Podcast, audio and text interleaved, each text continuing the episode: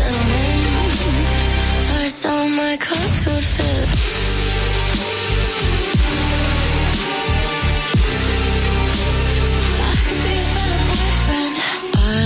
to tell you twice all the ways you can't suffice. If I could give you some advice, I would leave with me tonight. The universe must have defined this. Mm -hmm. Ladies first, baby. I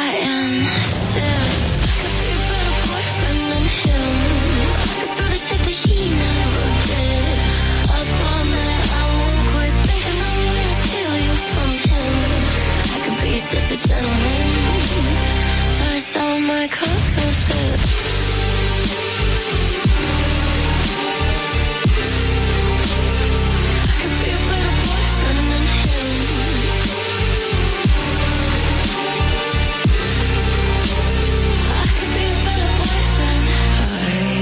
never would have left you alone here on your own. Go to your phone. Never would have left you alone.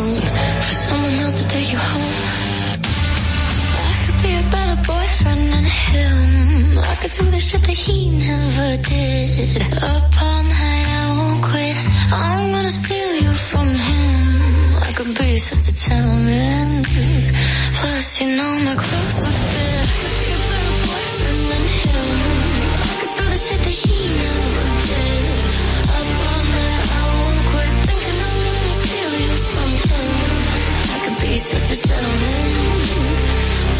La Roca 91.7.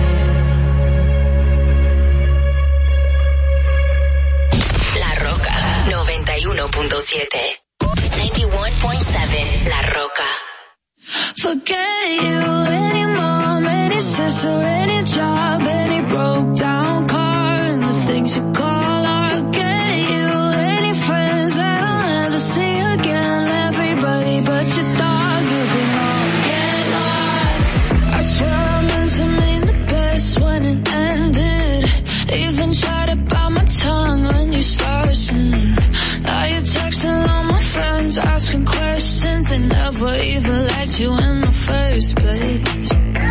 Dated a girl that I hate for the attention. She only made it two days. What a connection. It's like you'd do anything for my affection. You're going all about it in the worst ways.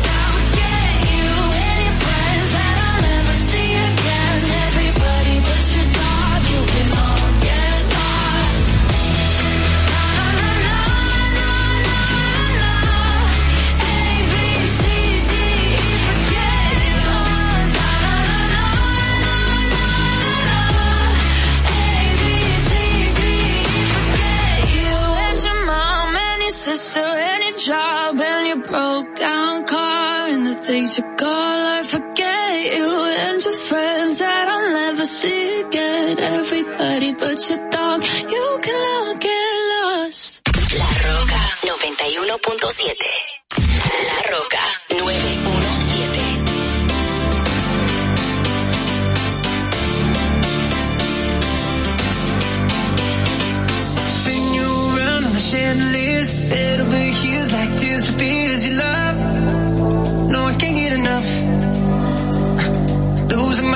but I'm staying alive. Dancing no rain just to kiss the night if you touch. Oh, it this like a love, Oh. Don't need drama. I just need one word to get to you. So tell me now, do you want? Cause these innocent feet don't cry.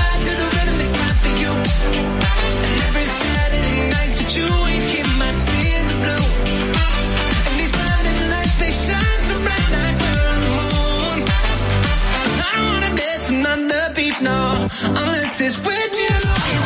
Be,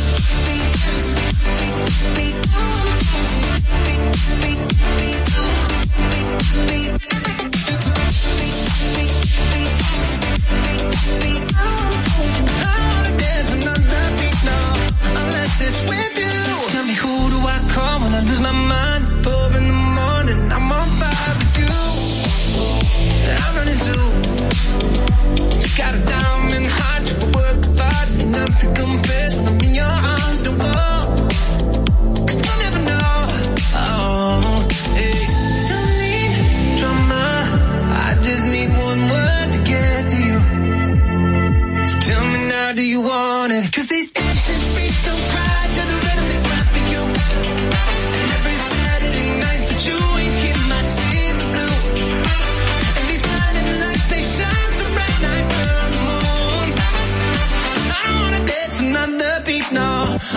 This. free.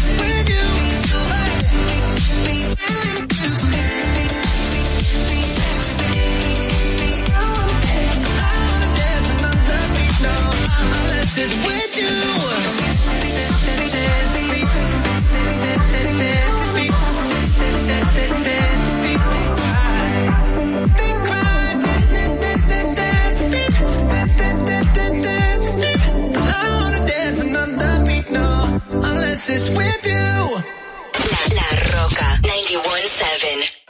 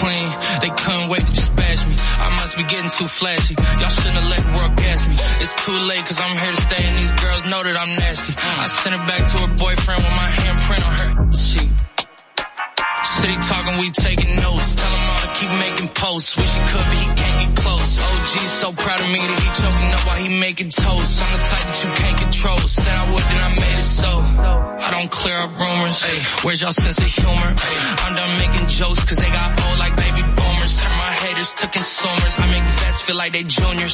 Say your time is coming soon, but just like Oklahoma, mine is coming sooner. I'm just a late bloomer. I didn't peak in high school, I'm still out here getting cuter. All these social networks and computers got these walking around like they ain't losers. I told you long ago on the road, I got what they waiting for. All run from nothing, dog. Get your soul.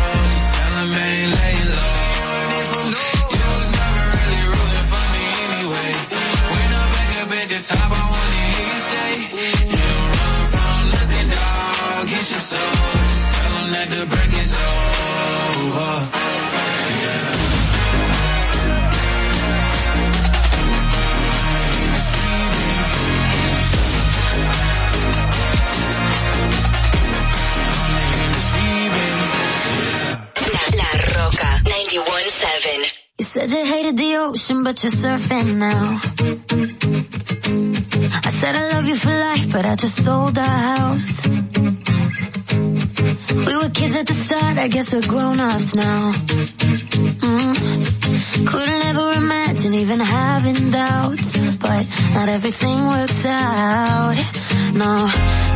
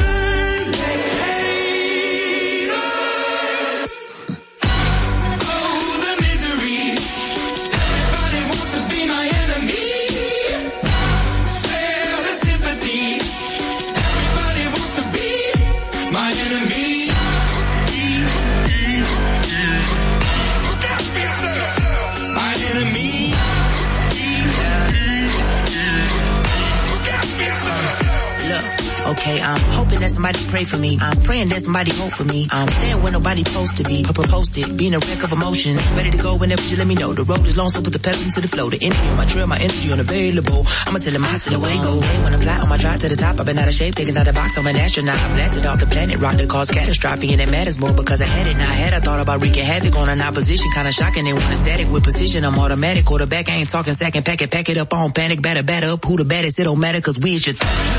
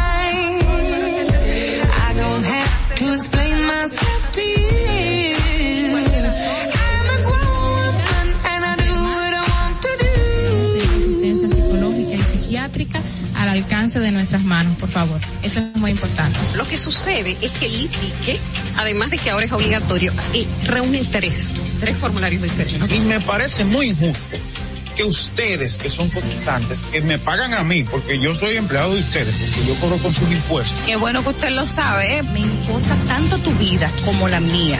Claro, primero me importo yo, porque desde mi bienestar yo podré amarte de forma correcta. Sé que hay tanta gente haciendo comunicación que no debería, que no no estudió la carrera, que no se preparó para hacerlo.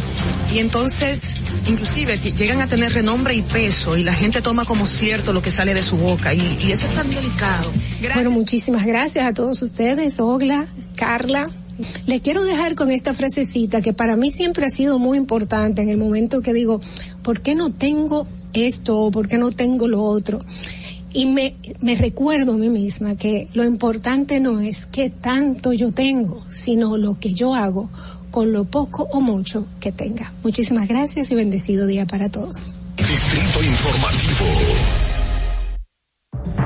RCTV HD, El Gusto Producciones, Dominican Network y Vega TV Canal 48 de Claro y 52 de Altiz presentan a Dolphy Peláez, Ocla Enesia Pérez, Carla Pimentel y Natalie Faxas en Distrito Informativo. Muy buenos días, República Dominicana. Vamos todos arriba con esa misma energía.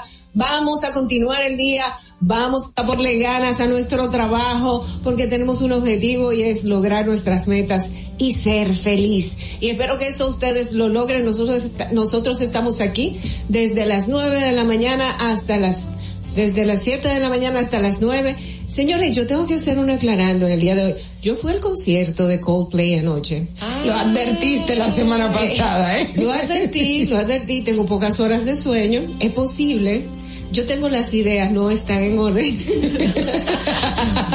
es posible que puedan salir así como esto. Bueno, le digo que eh, estamos de 7 a 9 de la mañana llevándole los comentarios, las informaciones y todos los debates de interés aquí en Distrito Informativo. Una servidora, Dolphy Peláez, mi compañera, la periodista Ogla Enesia Pérez, las periodistas también Carla Pimentel y Natalie Faxas. Muchísimas gracias por su sintonía. Quédense con nosotros para un contenido muy objetivo y un contenido veraz.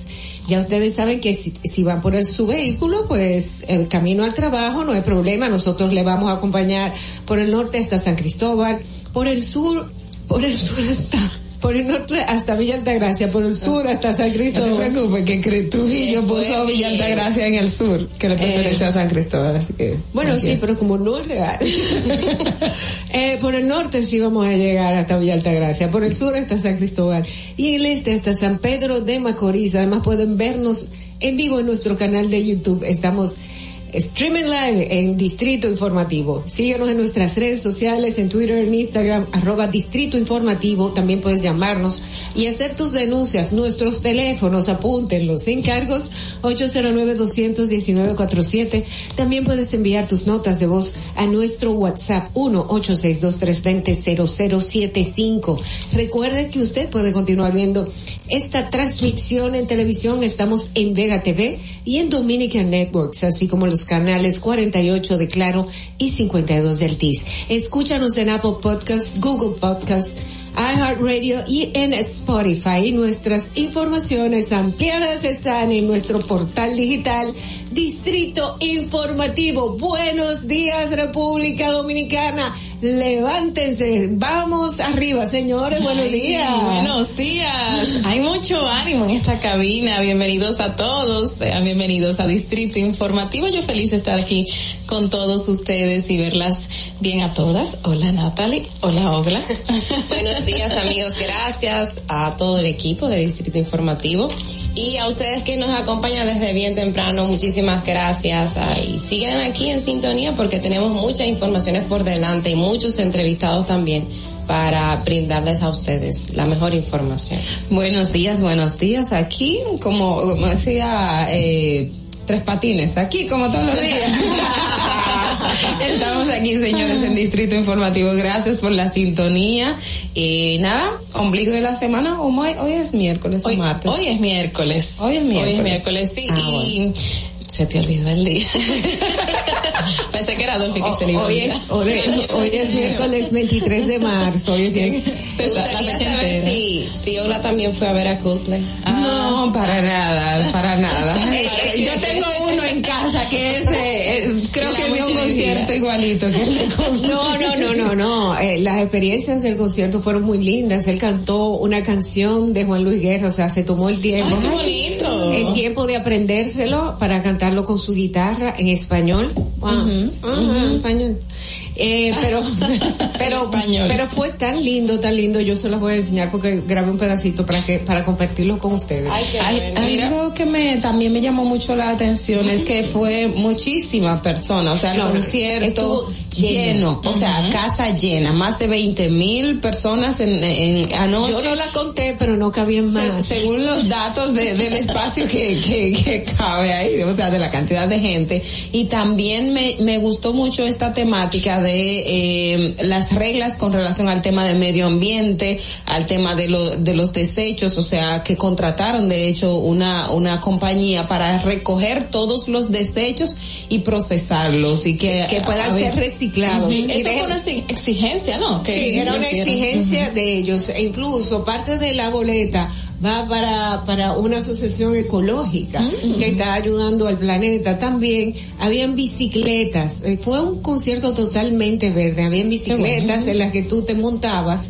y con pedalear estabas aportando a la energía del concierto. Wow. Y el padre, el padre del cantante principal fue el modelo de la bicicleta, él estaba en su bicicleta dando pedales ahí para Dando energía. dando dando pedales y para darle el ejemplo a la gente. Eh, fue fue un concierto donde todos los detalles, incluso las pulseras que le pusieron a la gente para que tuviera la luz coordinada eh, del público con la música, que también fue otra parte del espectáculo. Eh, eso también eh, se devolvió, le decía, por favor devuelvan las pulseras porque las volvemos a usar en cada uno de los conciertos. Ah, qué Están bueno. hechos de materia, de material reciclable. Reciclable. Y bueno, todo, todo allá fue algo muy especial. Eh, muchas luces, fuegos artificiales, pelotas, tiraron pelotas. Pelotas Eh, playeras. eh, bueno, eh, estilo playera, grandísima, parecían globos, y para que el público llegaron hasta las gradas y se devolvieron para atrás, la gente lo, las devolvía. O sea que se disfrutó muchísimo, qué bueno. Fue, fue un espectáculo. Bueno, y vamos a hablar, señores, de no de ayer, sino de algo que pasó un poco más atrás. Vemos que pasó un día como hoy. Para que no se te olvide, en el Distrito Informativo, Dominica Networks presenta Un día como hoy. Un día como hoy, como cada año, se celebra el Día Meteorológico Mundial. Tiene como objetivo crear conciencia de la importancia que tienen la meteorología y la hidrología para el equilibrio medioambiental y todas las actividades que realice el hombre en el planeta, así como para la continuidad de la vida tal y como se conoce hasta ahora. Un día como hoy, en el año 1997, el poeta asturiano Ángel González ingresa en la Real Academia Española con el discurso Las otras soledades de Antonio Machado para ocupar el sillón P, desierto tras la muerte del antropólogo e historiador Julio Caro Baroja. Un día como hoy, en el año 2009, el vuelo 80 Federal Express se accidenta al aterrizar en la pista 34 izquierda en el Aeropuerto Internacional de Narita, provocando el peor accidente de ese aeropuerto. Para que no se olvide, en Distrito Informativo te lo recordamos, un día como hoy. Distrito Informativo. Señores, estamos de vuelta en Distrito Informativo, el nuevo orden de la radio. Gracias por su sintonía. Siete y ocho de la mañana. Qué bueno que continúan con nosotros. Es hora de dar las principales noticias para hoy, miércoles 23 de marzo del 2022. Y damos inicio con esta que dice que senadores y diputados reclamaron el martes de las administradoras de fondos de pensiones AFP mayor transparencia y mejor comunicación hacia los afiliados para contrarrestar la falta de confianza existente en la población. A la vez, solicitaron explicaciones a las AFP sobre la situación general de alegadas reducciones en los fondos de los afiliados de sus cuentas de capitalización individual. Qué bueno que se hacen eco y que ellos mismos reclaman más información. Eso es muy importante. Ahora, eh, que exista realmente una modificación de la ley de la seguridad social que sea beneficiosa para todos nosotros y vamos a impedir esas cosas para que tengamos más conocimiento y tengamos eh, más educación desde la infancia de lo que son las administradoras de fondos de pensión y todo lo que corresponde a la seguridad social. Eso es muy importante. Eh, Es muy, es muy sencillo. En primer lugar, esa, esa corrección, eh, esa revisión de esta ley era a los 10 años y fue, y es del 2001. Y no se, no se cumplió con eso. En segundo lugar, si usted está haciendo inversiones en dólares, es bueno que las personas tengan el monto en dólares que exacto. tienen y el monto, eh, lo que sí, y no y, cómo, y cómo, no, y cómo se traduce a pesos. Porque si esto es algo que va a influir de una forma, como ellos eh, dicen, de una forma en que usted va a ver eh, que quizás una vez tenga más, quizás una vez tenga menos, por lo menos tú ves que en los dólares, que una eh, eh, es la moneda que se ha mantenido más o menos estable, ahí entonces sí se debe reflejar siempre un aumento. Exacto, no solo un aumento para ellos, sino un aumento para nosotros también, Exacto. porque esa es una de las críticas que tenemos. O- no un aumento para ellos, un aumento se debe reflejar para si te dan ese balance, ese balance tanto en dólares como en pesos, porque ellos están trabajando, haciendo inversiones en dólares. Entonces tú sabes que eh, si compara la cantidad de dólares que tenían en enero y febrero, debe de ser más. Exacto. Eh, de la cantidad de dólares que tenías, eh, perdón, en diciembre, pues debe de ser más que las que tenía en, eh, digo, menos que las que tenía en enero y febrero, o sea, las de enero y febrero deben de ser mucho Deben ser mayores. O sea, lo que eh, la idea es que tengamos una columna donde diga eh, en, En dólares dólares son, son tanto y En convertido, pesos. entonces ya pesos da, da esto, que la gente no vea la reducción del monto en dólar, sino ya de acuerdo a la balanza de, a la, a la tasa del, del, Pero lo, lo importante es que se hicieron eco los senadores y diputados, eso es muy importante, seguir con, con este tema y no dejarlo morir. En otra información, la DGI ofrece gratis la facturación electrónica. A partir del próximo año será obligatorio que las empresas y profesionales liberales emitan sus facturas de forma electrónica. Esto ha generado, según dicen, inquietud entre contribuyentes. Sin embargo, se trata de un proceso sencillo que se implementará gradualmente y existe una modalidad, según informan, gratuita que permitirá a todo el mundo adoptar ese sistema. Cuando inicie esa etapa de obligatoriedad, los primeros que deberán someterse a este método son los grandes contribuyentes nacionales quienes tendrán desde enero hasta diciembre del 2023 para hacerlo. Tiene mucho tiempo, que bueno que es bueno que les informen de cómo es el proceso y esto qué implicaría entonces para cada uno de ellos, para cada uno de los contribuyentes. Las bancas de loterías tienen un mes de plazo para completar el proceso de regularización que inició este miércoles o que inicia este miércoles 23 de, fe- de marzo y finalizará el 25 de abril. La medida fue adoptada ayer en la primera reunión del Consejo de Seguridad y Regularización de la Banca de Lotería con la participación de todos los sectores concesionarios, autoridades y dueños de bancas, según explicó en un documento firmado por el coordinador del Consejo de Regularización, Teófilo Kiko Tabar.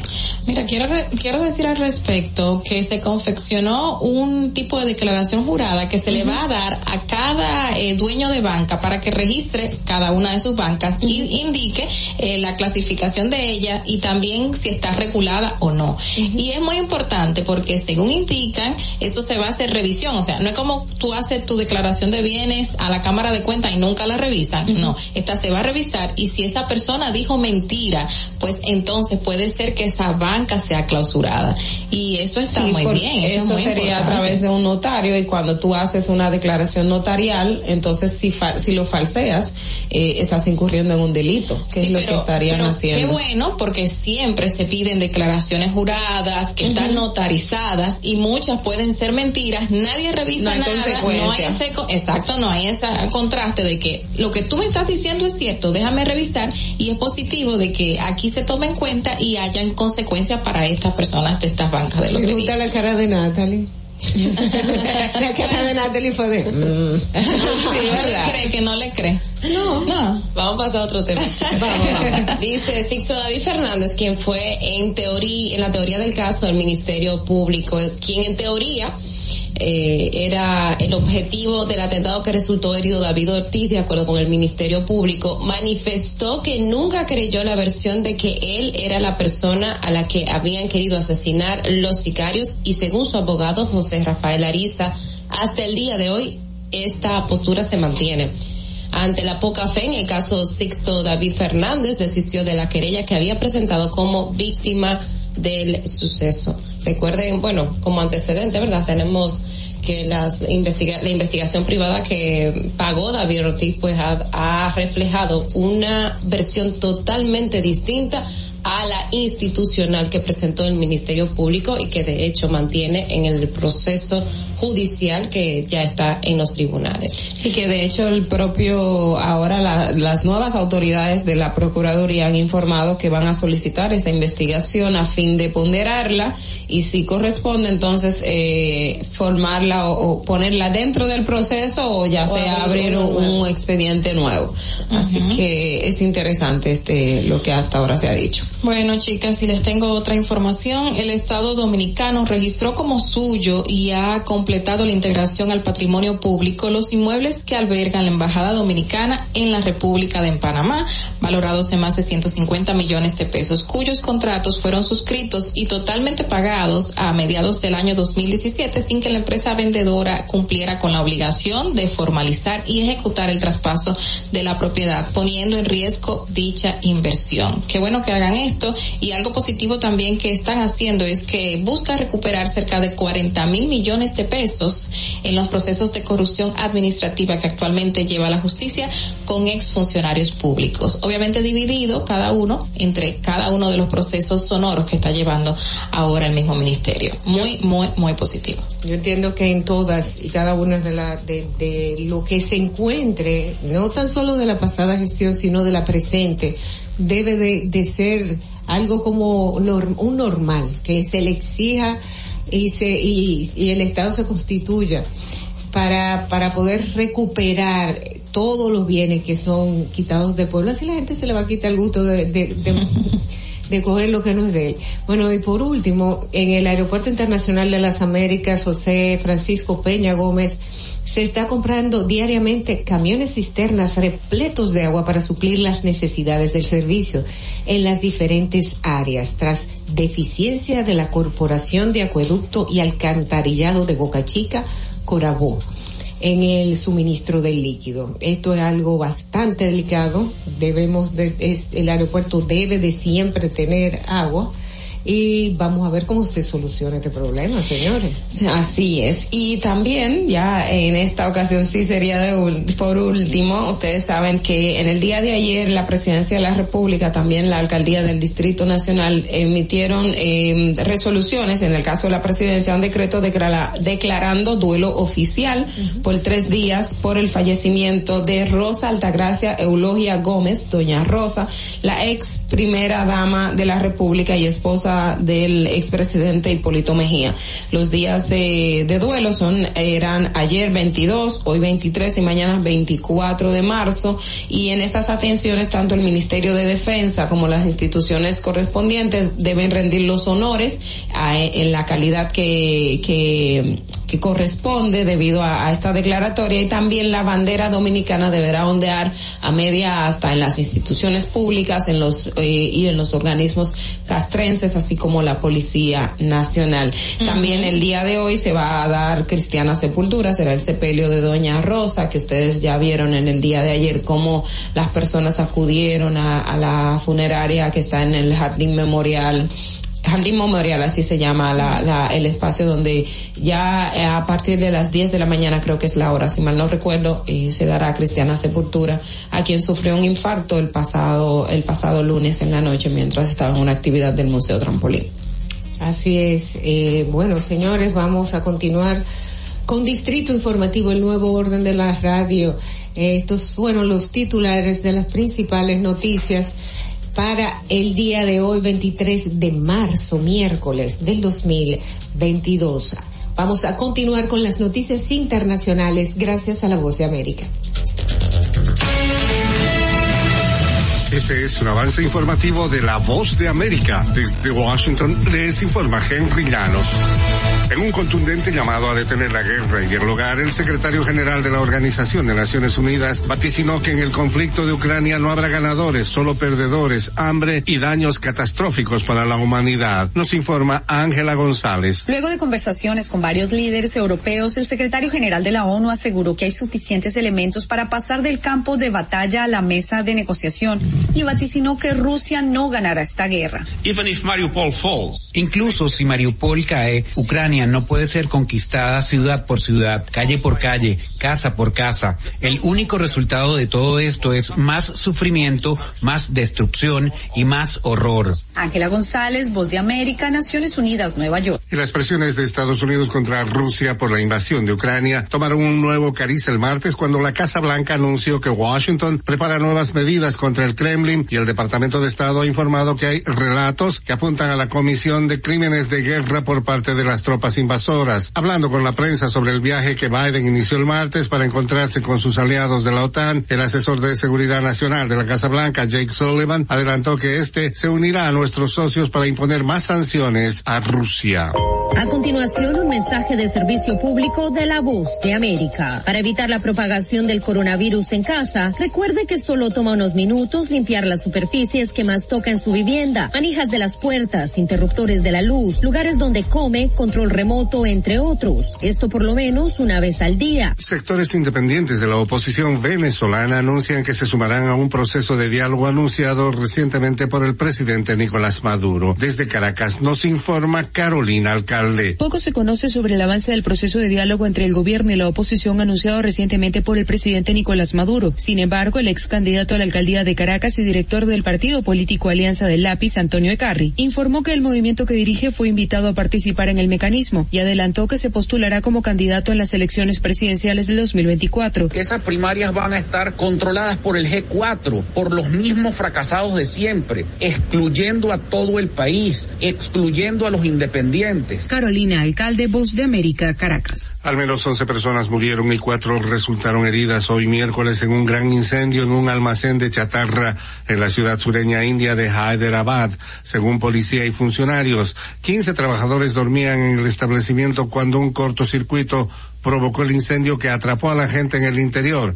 Los trabajadores eran del estado oriental de Bihar, a unos 1.300 kilómetros de distancia y habían viajado a Hyderabad para buscar empleo. Este fue un avance informativo de la Voz de América. Atentos, no te muevas de ahí. El breve más contenido en tu distrito informativo. Para una madre es bien difícil eh, querer que su hijo empiece un tratamiento y que no lo pueda hacer porque no tiene los recursos. Cuando un niño con anemia falciforme llega a una emergencia, no puede esperar. Un día fui a visitar a un niño al hospital, pero entró una madre desesperada y ya cuando su hijo llegó, pues murió inmediatamente. De ahí nace apadríname por 500 pesos. Mensualmente durante siete meses hemos recibido 150 porciones de alimentos.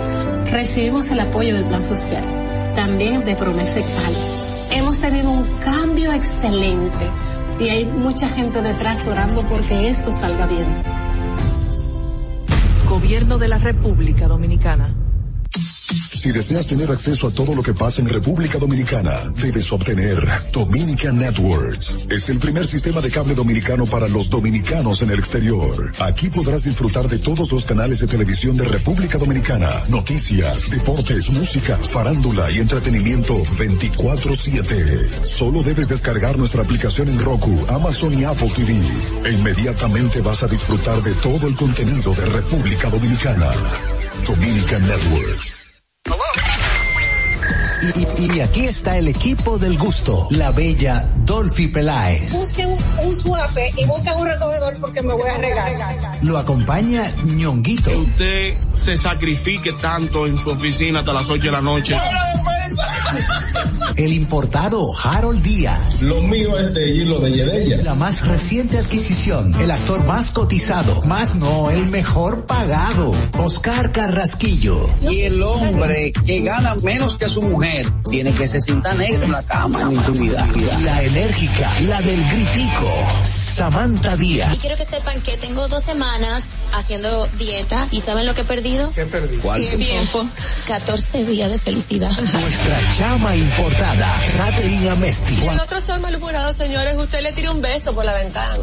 Juan Carlos Pichardo. Señores, esto es el gusto de las 12. Sintonice a partir de las 12 del mediodía por La Roca 91.7. Si quieres más diversión, no busques. No hay más. más, más. Te acompañan de lunes a viernes, de 12 a 2 de la tarde por La Roca 91.7 FM. El, el gusto de las 12. Durante 27 años que yo tengo viviendo aquí en el Moscú, las inundaciones aquí han acabado eh, prácticamente con todo casi lo que nosotros hemos tenido. Estaba yo con una incertidumbre, vas a llover, no vamos a inundar, otro año más inundado, pero gracias a Dios llovió y no nos inundamos. Y a nuestro señor presidente, porque era continuó la obra. Estamos muy felices con él porque él nos ha tomado en cuenta, nos ha llevado de la mano, eh, él nos ha tomado como la necesidad de nosotros, como si fuera parte de él. Hemos dado un cambio verdaderamente maravilloso. Yo le digo claro, yo soy parte del cambio. Gobierno de la República Dominicana. Sabemos que las bocinas y los ruidos son molestosos. Por eso te traemos el Distrito Informativo. Tus mañanas ahora serán más frescas e informadas con el equipo de profesionales más completo de la República Dominicana. Distrito Informativo, de lunes a viernes de 7 a 9 de la mañana por La Roca 917 FM, Vega TV y Dominica Networks. ¿Viste qué rápido? Ya regresamos a tu Distrito Informativo. Bueno, señores, estamos de regreso en Distrito Informativo, el nuevo orden de la radio, 7 y 25 de la mañana.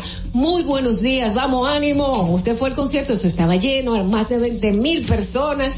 O sea que hay mucha gente ahora mismo que está diciendo, ay mi madre, pero no se arrepiente.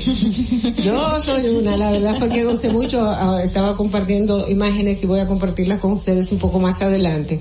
Vamos inmediatamente, señores, a nuestro bloque de comentarios encargadas nuestras muy profesionales e independientes periodistas. E iniciamos con Olga Enesia Pérez. Adelante, Olga. En el Distrito Informativo te presentamos el comentario de la periodista Ogla Enesia Pérez. En el día de ayer, la representante del Programa de las Naciones Unidas para el Desarrollo, PNUD, Inca Matila, eh, daba una información que es la que quiero utilizar para mi comentario precisamente ahora, y es que el 93% de las personas con discapacidad no, no asiste a las escuelas en República Dominicana. Eso me, me hizo recordar un trabajo que hice en el año 2013 precisamente respecto a la educación especial. En ese momento me enfoqué mucho en los niños, niñas y adolescentes, hablaba del tema de la educación primaria y recuerdo que en ese tiempo abordaba tanto los eh, niños con discapacidad visual, auditiva, pero también aquellos que tienen la condición de eh, autismo, dependiendo del grado de que lo tenga, los niños con síndrome de Down, pero eh, también estaban las personas con discapacidad físico-motora, o sea, eh, en sentido general era un poco abordar esa realidad y me apena que ya ocho años después todavía tengamos en República Dominicana una cifra tan alta, lo que nos revela los retos que tenemos y las prioridades también en las que las autoridades eh, deben o deberían estar enfocándose mucho más. Ese dato también desprende un subdato que es el que tiene que ver con el mercado laboral. Una de, si bien hay personas con estas discapacidades que no pueden ingresar al mercado laboral por la misma condición de, de, de que tienen, hay otros que sí. Y de esa población que sí puede estar en el mercado laboral, el 36% tiene entre 15 años o más y esas personas tampoco están en el mercado laboral porque de 10, de eh, 3 de cada 10 personas con discapacidad no está laborando. ¿Esto qué implica? Implica también representa, eh, o esto representa, mejor dicho, eh, lo que va a influir en el aspecto socioeconómico de las familias. Recuerdo la semana pasada hablábamos de este programa especial que se ha creado a través de Superate para subs, dar subsiste, eh, subsidio a las personas, a las madres o a los cuidadores de personas con una condición eh, especial en sus casas eh, para que puedan para que puedan desenvolverse en el día a día. En este caso, aunque son personas que pueden ingresar al mercado laboral por las mismas condiciones socioeconómicas, por el no tener el acceso a una educación eh, formal, por no hacer no tener acceso también a cursos técnicos, porque lo digo, especialmente yo tengo un hermano con discapacidad auditiva. Mi hermano con discapacidad auditiva está en la escuela porque nosotros identificamos, pero ver a usted eh, las condiciones en que mi hermano ha podido seguir en la escuela. De hecho, en Barahona, hace ya muchos años, la escuelita que tenían para recibir docencia, los bandidos la quemaron y esta es la hora que todavía esa escuela no se ha vuelto a, a hacer. Y mi hermano no pudo ingresar aquí a Santo Domingo cuando yo quería traerlo al segundo nivel porque ya perdió tiempo en Barahona porque la escuela, como se había quemado, no pudo tener la educación básica suficiente y mi hermano ya a la edad que intenté traerlo a la Escuela Nacional de Sordos, eh, su edad era muy avanzada. Es decir, que eh, él está, ahora mismo hay un programa especial de educación eh, a través de Quisqueya Aprende Contigo que se hizo para las personas con discapacidad auditiva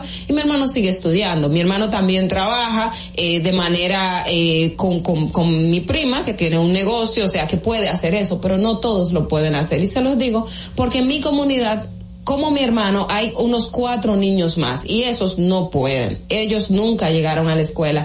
Ellos no tienen, siquiera saben hablar lengua de señas eh, formal, sino lo que aprenden en el día a día. ¿Y qué hacen algunos de ellos? Están pastoreando la vaca en sus comunidades, en la comunidad. Algunos dependen únicamente de sus papás. Otros se están trabajando la caña de azúcar porque eso es lo que hay. Y pongo ese ejemplo palpable porque le estoy hablando con realidades. O sea, para que usted entienda la dimensión y lo que implica no tener ese acceso a una educación para las personas con discapacidad y esa es discapacidad auditiva, o sea, que pueden desenvolverse en cualquier escenario si tienen las oportunidades. Y esto eh, es, otra vez llamar al Estado a, hacia dónde nos dirigimos, hacia esa ese público que está invisibilizado, pero que influye, influye en lo que se hace en el día a día, enfocar mejor las políticas públicas se han hecho, no es que quiero decir que no se han hecho, pero pero ha sido muy poco. Y usted encuentra, de hecho, escuelas con niños que tienen discapacidad físico-motora que no tienen las rampas para ir a la escuela, no están las condiciones para ellos hacerlo, aún queriendo, aún teniendo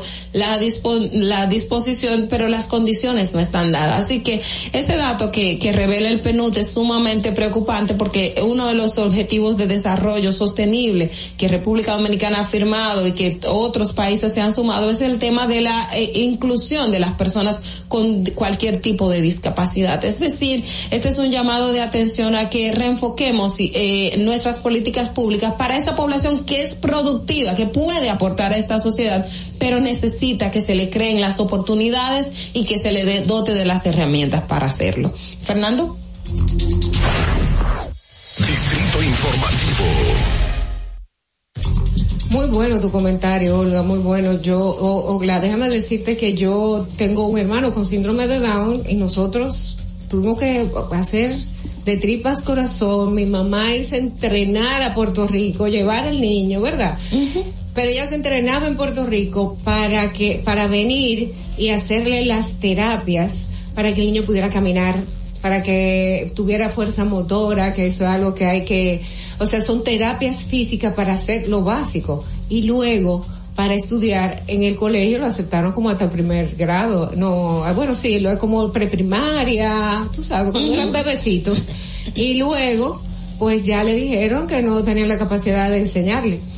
Exactamente. Y, y es una realidad que vive mucha gente. Eso, mi papá que tenía la posibilidad de mandar a mi mamá a Puerto Rico. Y cuántos niños no lo hacen porque yo recibo en la fundación muchísimos niños que son uno de los principales que nacen con problemas seguido seguido por los niños de los hijos de, de adolescentes pues son los principales que nacen con problemas del corazón, señores. Entonces recibo gente pobrecita, pobrecita que no tiene para hacer nada de eso y hay muy pocos sitios que lo puedan ayudar. Y mira, no, qué bueno que hay fundaciones para eso, pero no todo el mundo la conoce también y esa es La fundación es para ayudar, para ayudar al corazón. A, la operación del corazón. Exacto. Pero para, para, para ayudar a formar al niño, eh, la forma esqueleto muscular. Eso es ah, en, rehabilitación y, hay muy pocas. Muy pocas. Eh, plazas para tú poderlo hacer. Exacto, el tiempo que le dan para llevar al niño, porque la cantidad de personas que asiste es masiva, Es y obviamente no tienen esa capacidad. Y, es- y, y justamente partiendo de, de donde partió Ogla, del PNUD y ellos y Conadis pues lanzaron una plataforma que se llama RD Incluye, que está, que viéndola está muy positiva porque llama a la gente no solo a crear prácticas inclusivas, sino también quienes, eh, empresas, organismos que ya tengan prácticas inclusivas en sus, en sus centros, pues también las den a conocer para que otros se guíen y hagan de algún tipo de socialización y sigan avanzando. y eso está muy positivo, eh, se llama así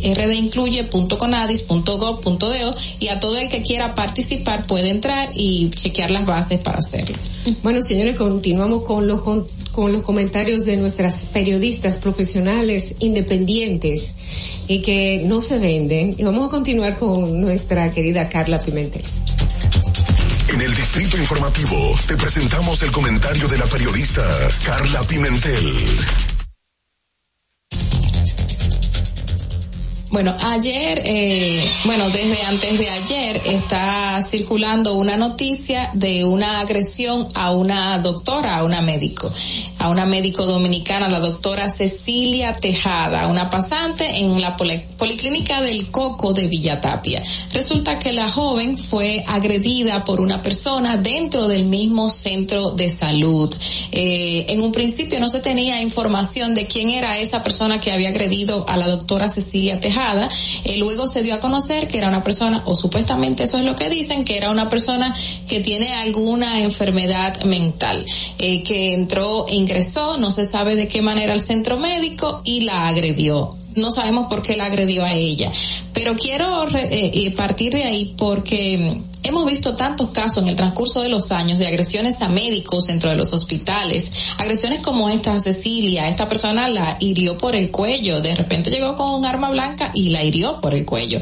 Eh, al parecer la atacó de espalda, ella estaba desprevenida, nadie se dio cuenta en el momento en que sucedió hasta que la joven obviamente eh, es atacada. Y hemos visto muchísimos casos como esto desde el 2008, 2009. Cada año uno puede ingresar al internet y a Google y buscar eh, médicos agredidos dominicanos en hospitales y se encuentra que cada año por lo menos cinco o seis casos se han registrado en los medios de comunicación de agresiones a médicos dentro de los hospitales. Y el Servicio Nacional de Salud anunció que van a implementar una serie de acciones que incluye dotar de seguridad a los centros, no solo de primer nivel y diagnóstico de atención primaria, que es este donde fue agredida la doctora, sino a otros. Y ahí entra una disyuntiva en la que siempre los médicos han estado solicitando. Eh, una de las reivindicaciones de los médicos es la seguridad que ellos necesitan dentro de los hospitales. Y este es un ejemplo de que no existe seguridad. Usted puede encontrar, sí, en un hospital o en un centro de atención primaria, una puerta de hierro que está oxidada, no sirve para nada y una persona que no tiene conocimiento de cómo proteger a otros sentada en una silla, impidiendo paso y, obstaculizando, sí, el tránsito de los pacientes. Pero eso es lo único que usted puede encontrar en un hospital dominicano. Usted no va a encontrar una seguridad preparada, usted no va a encontrar ningún policía ni militar, que lamentablemente muchos políticos lo tienen en su casa sentados en una silla esperando que salga de la casa para manejarle el vehículo y sin embargo en estos lugares tú no vas a encontrar una seguridad de ese tipo y vemos cientos de casos de estas personas. Yo estuve buscando eh, porque sí recuerdo que en una ocasión muchísimos médicos se nos acercaron y nos manifestaron lo que estaban viviendo dentro de los hospitales, las agresiones de personas. Y estuve buscando una a una, muchísimas eh, noticias relevantes de agresiones a, a médicos. En el 2015 un grupo de personas agredieron a un personal médico, o sea, las personas entraron al Darío Contreras y agredieron al personal médico de ese hospital sin, sin remediar palabras, sin más. Eran familiares de, de pacientes que estaban en emergencia esperando, esperando una asistencia, pero no tenían conocimiento al parecer del trato que se le estaba dando a su paciente y fueron a agredir a, lo- agredir a los médicos. En el 2019 también se relata una agresión importante eh, a un médico en Puerto Plata. También era una joven residente en ese hospital y la- las dos personas que la agredieron fueron en estado de embriaguez a las 5 de la mañana. Esta joven se encontraba dando asistencia médica en emergencias y a las 5 de la mañana, no sé si estaba sola, pero según informaciones, la agredieron de manera brutal. Es decir, que no tenía ningún tipo de protección. En el 2020, para estar más cerca, también otro médico fue agredido de manera brutal por otra persona que al parecer estaba alcoholizada. Y es recordando esa serie de denuncias constantes de ese tipo, nos quedamos pensando cuál va a ser la seguridad que van a recibir nuestros médicos, cómo va a ser posible de que tengamos esa seguridad en otros espacios y no la tengamos ahí, sigamos viendo casos como este, como el de la doctora Cecilia, una joven que se está preparando para darle asistencia a todos nosotros, para ayudar a los seres humanos en el país. Y lamentablemente recibe, recibe una atención, una acción de ese tipo en su contra. Y qué bueno que el Servicio Nacional de Salud anunció de que obviamente va a dotar de seguridad estos centros, pero que realmente sea así, que se dé esa asistencia y que lamentablemente no sigamos viendo estos casos y no podamos decir agredieron o asesinaron un médico dentro de un hospital. Es necesario, porque hemos visto casos como el Leopoldo Pou, donde la puerta que tienen ahí realmente ni sirve, yo ni sé cómo la corren. Entonces, eh, que no solo se quede en palabra, el Servicio Nacional de Salud haga lo que tenga que hacer para proteger a nuestros médicos. Fernando, vamos contigo. Distrito Informativo. Así como vemos muchas seguridad en clínicas privadas, eh, vemos muy poca en, la, en, las clínicas públicas, señores, en los hospitales públicos. Ah, Tiene toda la razón. Algo también que pasa es, eh, mayormente en, en, los casos de los pasantes tienen que quedarse viviendo en las comunidades y, y, usted va a esos hospitales y el seguridad o el celador que, que está ahí es un adulto mayor es un adulto mayor que lamentablemente no tiene la, las condiciones físicas para enfrentarse a una situación eh, como esta que pueden surgir. Y también los médicos al estar en la comunidad están como familiarizados, también como ese, ese, ese nivel de confianza. La gente entra al centro de salud y, y eso influye mucho en el tema de, de su seguridad. Así que lo que dice Carla eh, me trajo a, la mente varios centros o unidades de atención primaria que conozco que tienen a, a adultos mayores eh, fungiendo como seguridad.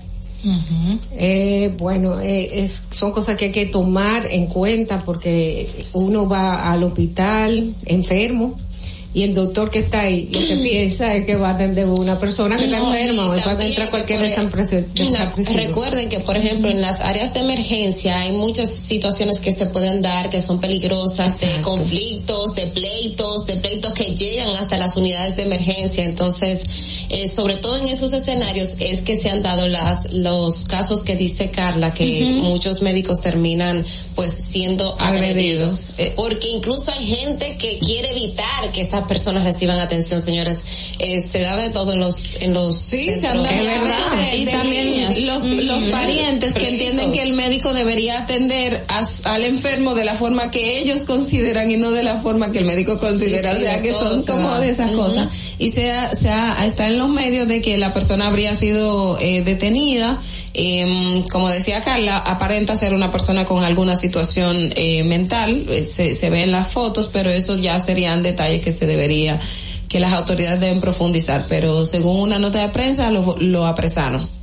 Bueno, señores, hay que buscar una pastilla para la presión, se la vamos a dar a Madeline y mientras tanto vamos a continuar con nuestros comentarios de nuestras periodistas independientes que no están comprometidas con nadie. Y es el turno de Natalie Faxas.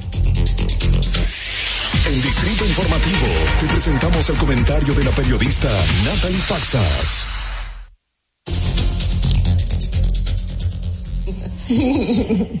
Gracias. Miren, señores, esta mañana estuve yo viendo una crónica de Alfonso Quiñones en el periódico El Caribe sobre el concierto de Coldplay. Lo vi anoche.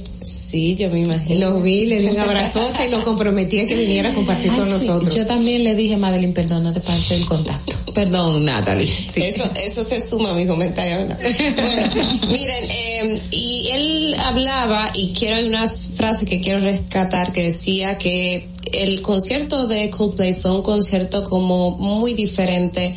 Él, él incluso habla de que probablemente hacía de las mejores presentaciones que se han dado aquí en República Dominicana porque era un concierto con concepto y señala un oda al universo y a la necesidad de cuidarlo. Esta mañana, bueno, pues eh, Dolphy nos dio algunos datos sobre cómo fue ese concierto, porque no se trataba solamente de ir a escuchar música, sino fíjense de cómo eh, nuestra compañera hablaba de toda una experiencia en torno a esto, a este tema del cuidado del medio ambiente y de la sostenibilidad. Y quiero como que rescaté este tema de actualidad para, bueno, un poco contar y compartir con ustedes lo que este año yo he decidido por cuenta propia. Nosotros, bueno, en mi casa, eh, primero decidí yo comenzar a, a, a, separar pues los utensilios de plástico, un poco a reciclar, vamos a decir y también hacer compostaje a través de tierra urbana. El compostaje es un proceso por el cual la materia orgánica que usted, o sea, la comida que, la sobra que usted le deja de comida, que usted deja de comida en las casas, pues termina convirtiéndose en abono por una serie de procesos que aquí no voy a contar pero también estoy haciendo eso. En el transcurso de todo este proceso yo me he dado cuenta de que, señores, primero es muy difícil se requiere de mucha paciencia. Yo vivo sola, Dolphy en estos días me decía, mira, eso es muy, pro tú lo haces muy probablemente porque no tiene niños. Es muy difícil y se requiere de mucha paciencia y sobre todo de conocimiento sobre el, el, el ensayo y el error por ejemplo, de las cosas que yo hacía era que yo en los utensilios de plástico metía todos los plásticos y eso incluía todos los vasos Ustedes saben que en las carnes no, no, las carnes generalmente se, se venden en una bandejita que es de plástico. Pues eso, señores, no se recicla. Yo después que, que fui al sitio y a, pues a depositar todo lo que había acumulado, es que me dicen, no, con eso no se hace nada. Y es que literalmente, señores, usted utiliza un vasofón y en esos cinco minutos ya no se sabe, ya no hay forma, no hay nada que usted pueda hacer con ese plástico que no sea que termine en la basura y muy probablemente en una de las cañadas porque tampoco disponemos como de un servicio eh, de, de reciclaje o un servicio de, de, de, desecho que pueda garantizar que muchas de las cosas que nosotros tiramos, aunque la tiremos en la basura, terminen eh, siendo pues eh, bien tratados. No, nosotros no tenemos eso en la República Dominicana, pero eh, es una decisión individual y esto que hace Coldplay es también una decisión individual y yo creo que muchos de nosotros podemos tomar decisiones individuales. Al final, ustedes hablaban ahorita eh, de, los casos de sus familiares con discapacidades. A veces son decisiones individuales que se toman, que hacen pequeñas diferencias en la vida de la gente el Estado, señores, tiene la, tiene la obligación de que para personas que no tengan condiciones para, por ejemplo, en esto, en estos casos de discapacidad y también para garantizar que la gente aprenda, por ejemplo, reciclar, el Estado tiene su cuota de responsabilidad. Yo me pregunto por qué, por ejemplo, en las escuelas no se lleva programas de reciclaje donde los niños, en lugar de darle esos plásticos, eh, de vasofón, plásticos de, de, de, eso de las bandejas que no terminan en otra cosa que en nuestros ríos y que le dicen las laptops Exacto, bueno, fíjate, no sabía ese nombre. Terminan en el mar y yo me siempre me he preguntado por qué en lugar de darle a los niños eh, las comidas en platos de ese tipo, no se lo dan en un plato, porque ya existe esas cajitas incluso de, de, de cartón que se pueden utilizar. Las empresas, hay muchísimas empresas, señores, que están haciendo eh, que están asumiendo retos individuales, retos por ellas propias que deciden, ok, nosotros no vamos a dar botellitas de agua, vamos a utilizar un coso, no vamos a tener a todo, aquí todo el mundo que compre eh, termos de agua. Yo, por ejemplo, generalmente trato de usar termos de agua y aquí en lugar de usar lo, las los vasos plásticos lo que hago es usar lo, los que tienen café, que entonces que eso se degrada más fácilmente. Entonces, lo que quiero decir, señores, es que nosotros, ciertamente, el Estado tiene muchísimas cosas que hacer, muchísimas cosas que hacer. Porque fíjense que yo, una persona que soy educada, que soy profesional, que, que, que me informo, que vivo de la información, he cometido una cantidad de errores en este proceso que ustedes no se imaginan pero yo creo que falta mucha información, falta que el Estado tome políticas más generalizadas, que no piensen, que, que no, que no crean ellos y que no creamos nosotros, que con ir un día a sembrar un algo se va a resolver el problema, porque no es así. Esas jornadas sirven para relaciones públicas, señores. La gente es desde niño, de nuestras empresas, nosotros tenemos que comenzar a tomar esas decisiones para que la gente comience a aprender a cuidar el medio ambiente, a tomar conciencia desde pequeño, a saber que si en lugar de un vasofón usted puede llevar un vaso desde su casa al lugar donde trabaja, pues usted está haciendo algo con el medio ambiente. Esto, señores, yo lo he hecho por cuenta propia, a mí nadie me dijo, sí, eh, eh, o sea, un día, o sea, informándome, o sea que yo les invito a ustedes a todo esto. Y también eh, quiero que se queden con esto se trata de ejercicios individuales que nosotros tomamos. el Estado tiene que garantizar y tiene que hacer que esas políticas puedan masificarse y sobre todo puedan llevarse a lugares y espacios donde la gente quizás no tiene la posibilidad por el tema económico de hacer este tipo de cosas. Pero mientras tanto, señores, asumamos nosotros nuestros retos y nuestras responsabilidades, que, sean, que seamos nosotros también como parte, eh, que nos logremos tener, asumir, o sea, esa responsabilidad que nosotros le pedimos al, Estado que cumpla, que nosotros también de manera individual, eh, pues completemos esa cuota, porque yo creo que de chin a chin se llena el vaso. Fernando. Distrito Informativo. 7 y 49 de la mañana. Eh, tú sabes que una persona me dijo, eh, y si yo lo hago va a ser una diferencia. Y yo le digo, mira, la diferencia comienza contigo. Sigue con la persona que te imita. Y la pero si no comienza contigo, tú eres parte del problema y lo importante es que seamos parte de la solución y también lo importante es que sepamos que nosotros nos preocupamos mucho por dejarle bienes, por dejarle a, nuestros niños un seguro, un, una vida más o menos asegurada económicamente, pero de nada va a servir si los vamos a dejar viviendo en una especie de infierno, a donde vamos a tener temperaturas muy altas, temperaturas muy bajas y muy poca posibilidad de desarrollo. Mira, y, algo que decía Natalie que creo que es bueno eh, rescatar, cuando ella hablaba de los niños en la escuela con, con los platos que sean de, de material cartón, me recuerdo que cuando yo estaba en el preescolar y en la escuela habían platos, o sea, formales que tú, eh, tú, comías y luego se lavaba y entonces hay muchísimas botellas que el Ministerio de Educación tiene y otras instituciones. ¿Por qué entonces no reaplicar esa ese mismo concepto de que tengamos eso, esos utensilios, que los niños lo puedan reutilizar y esa persona que usted le está pagando por no hacer nada, pues lo tenga para fregar los platos, cuidar todo esto y es una forma también de aportar. Y la lonchera, nosotros usamos lonchera. Sí, exacto. No, mira, que se ha querido implementar muchísimo el hecho de colocarte tres tipos de zafacones en esquinas o en escuelas y demás, en instituciones, donde se pone plástico, eh, papel, exacto, y diferentes tipos de, se hace la división.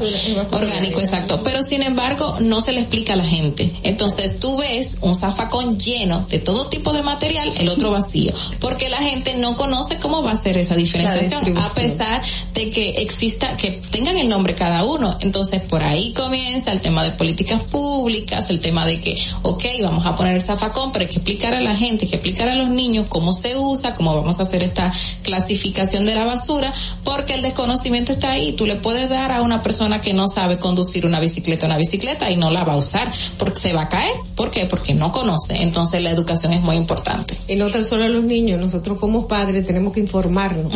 Porque entendemos que de viejo no vamos a aprender, tenemos que aprender. No es que vamos a aprender, tenemos que aprender. Porque es el futuro, es el planeta que le estamos dejando a nuestros hijos. Señores, vamos a ver a las 7 y 52 cómo está el tránsito en Santo Domingo y regresamos inmediatamente con un invitado muy especial. Para que llegues a tiempo y no te compliques con el clima, te traemos en el distrito informativo el tráfico y el tiempo. Y así se encuentra el tráfico y el tiempo a esta hora de la mañana en Santo Domingo.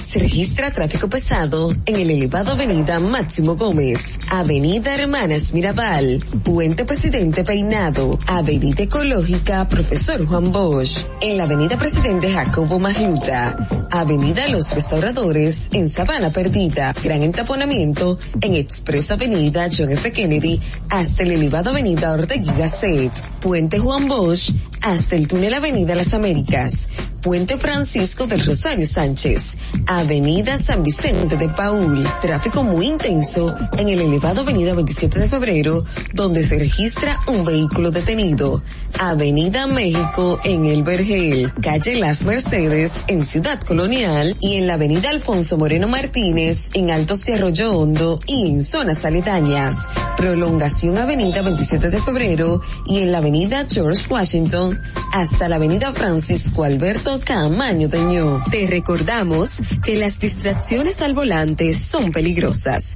Deja tu celular mientras vas conduciendo. Así las calles y carreteras serán más seguras para todos. Para el estado del tiempo en el Gran Santo Domingo, se encuentra parcialmente nublado, con una temperatura de 22 grados y una máxima de 32 grados. Hasta aquí el estado del tráfico y el tiempo. Soy Nicole Tamares. Sigan en sintonía con Distrito Informativo. Atentos, no te muevas de ahí. El breve más contenido en tu Distrito Informativo. Ahí mismito donde estás. O tal vez aquí, recostado bajo una mata de coco. O en la arena tomando el sol. O dentro del agua, no muy al fondo. O simplemente caminando por la orilla. Ahí mismo, abre tu nueva cuenta móvil BH de León. 100% digital y sin costo. La creas en minutos con cero pesos desde Móvil Banking Personal. Ábrela donde quieras. Solo necesitas tu celular. Banco BH de León. Glen Beauty Salón con su Nails Bar Spa y Estética. Somos un centro equipado con las mejores tecnologías de belleza y un personal capacitado listo para que tengas una experiencia glam. Contamos con las técnicas más avanzadas de uñas, spa y centro de estética. Somos especialistas en reparación e hidratación de cabello botox capilar. Glam tiene para ti todo lo que necesitas para consentirte. Visítanos en la prestigiosa zona de Bellavista. Llámanos y reserva tu cita al 809-333-5174 y al WhatsApp 849-255-5174. Tenemos un espacio para ti. Glam Beauty Salon, Nails Bar, Spa y Estética. Esto empezó por algo que vi en la casa de un amigo que tenía un estanque con peces. Y yo dije, pero así se cría peces, pues yo puedo hacerlo. Lo poco que, que yo he tenido lo puse aquí. Me aprobaron un préstamo, por lo cual yo he terminado muchas cosas que necesitaba este proyecto. Compré este terreno, me trasladé aquí y ya aquí me ha quedado. Y me ha dado buen resultado. Gracias a Dios, siempre Dios, aquí en este lugar. Gracias a Promipyme. El país está cambiando. El señor Luis Abinader está haciendo un buen trabajo. Eh, las cosas están poniendo en regla. Está ayudando a muchas personas que necesitan ayuda. Por eso ha sido bueno el cambio. Le doy gracias a toda la gente que me ha apoyado. Gobierno de la República Dominicana. Síguenos en nuestra cuenta de Instagram para mantenerte informado de todo lo que sucede en el programa. Arroba Distrito Informativo. Si deseas tener acceso a todo lo que pasa en República Dominicana, debes obtener Dominican Networks. Es el primer sistema de cable dominicano para los dominicanos en el exterior. Aquí podrás disfrutar de todos los canales de televisión de República Dominicana, noticias, deportes, música, farándula y entretenimiento 24/7. Solo debes descargar nuestra aplicación en Roku, Amazon y Apple TV. E inmediatamente vas a disfrutar de todo el contenido de República Dominicana. Dominican Networks. Estamos en YouTube. Disfruta de nuestro contenido. Suscríbete, dale like y comenta. Distrito Informativo.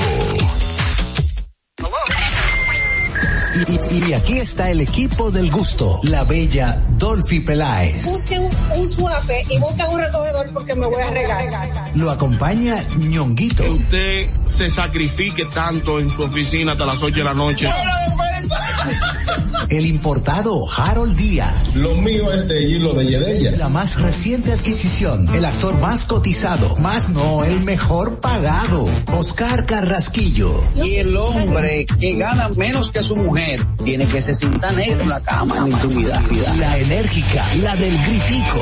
Samantha Díaz. Y quiero que sepan que tengo dos semanas haciendo dieta y ¿saben lo que he perdido? ¿Qué perdí? ¿Qué tiempo? 14 días de felicidad. Nuestra chama importada, Caterina Mesti. Y el otro está malhumorado, señores. Usted le tira un beso por la ventana. Juan Carlos Pichardo. Señores, esto es el gusto de las 12. Sintonice a partir de las 12 del mediodía por La Roca 91.7. Si quieres más diversión, no busques, no hay más. más, más. Te acompañan de lunes a viernes, de 12 a 2 de la tarde por La Roca 91.7 FM. El, el gusto de las 12. El turismo no estaba entrando aquí a Samaná. Era muy mínimo. La pandemia y la situación del peaje fueron dos cosas difíciles. El peaje sombra, le han quitado los precios, está entrando más turismo aquí a Samaná, más personalidades, no solamente yo, sino todo Samaná, todas las comunidades como las galeras, la terrena, todo el sector turístico, estamos dando gracias a Dios. Estamos muy satisfechos, orgullosos. Aquí hubo un cambio, yo diría 100%. Nuestro señor presidente, que Dios lo bendiga mucho, nos ha facilitado muchas cosas aquí. Ahora nos dará gracias a Dios todo el mundo aquí en Samaná. Estamos felices en la vida. Gobierno de la República Dominicana. ¿Viste qué rápido? Ya regresamos a tu distrito informativo. La hora estilar ha llegado. Por eso te traemos la entrevista del día en tu distrito informativo. Así es, señores, 7.59 de la mañana continúan con Distrito Informativo, el nuevo orden de la radio. Recuerden que todas nuestras informaciones ustedes las pueden encontrar en nuestro portal digital, distritoinformativord.com. Gracias por su sintonía y muy buenos días a estas personas que en este momento están sintonizando con nosotros por la Roca 91.7. Vamos a recibir a nuestro invitado en el día de hoy, uno de ellos, el doctor Lorenzo Ramírez, él es director general del Instituto Dominicano para la Calidad Indocal. Muy buenos días y muchísimas gracias por acompañarnos en el día de hoy. Buenos días a ustedes, gracias por invitarme a este prestigioso programa. Nuevamente me encuentro en un programa liderado por mujeres, de verdad uno de los eh, grandes logros de nuestra sociedad, apoyando siempre el trabajo que han desarrollado y su manera profesional de destacarse. Muchas gracias. bueno, vamos a comenzar. Iniciando como que nos explique a todos y que le explique a la gente qué es el Indocal y qué hace específicamente. que no hay que vender cal. con sal. Bueno, para hacerlo pronto y corto, eh, el Indocal era lo que se conocía antes como el antiguo Digenor. Es el organismo que crea las normas dominicanas. Trabajamos el tema de la metrología y además somos un organismo de evaluación de la conformidad de ISO. Somos un organismo de certificación que las normas que elaboramos también apoyamos a las industrias para certificarlas en las normas elaboradas. Con todas las instituciones. Con todas las instituciones públicas y privadas, específicamente más directo con el sector privado. Excelente. Eh, Según vimos eh, hace unas semanas, estuvieron en una supervisión de los comercios justamente de la red de abastecimiento social, o sea, los comercios que reciben a las personas que tienen la tarjeta de Supérate, la tarjeta de las ayudas sociales. ¿Qué estaban haciendo ustedes ahí? ¿Cuál fue su desarrollo y su papel? Fíjate, como parte de la metrología que nosotros trabajamos, está el revisar todos los instrumentos de medición que están alineados a las transacciones comerciales. Dentro de eso están las balanzas, dentro de eso están los surtidores de combustibles, están las balanzas de los supermercados, están los medidores de energía eléctrica. Entonces, nosotros como organismo verificamos que esa transacción sea justa para ambos.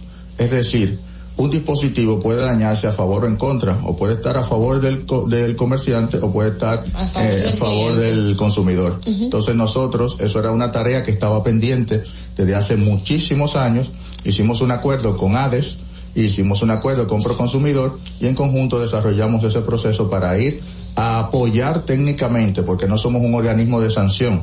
La idea es que aprendan cómo colocar las balanzas, que las balanzas estén centradas, garantizar que realmente esa transacción sea justa para ambos. ¿Y qué han encontrado en ese proceso de supervisión?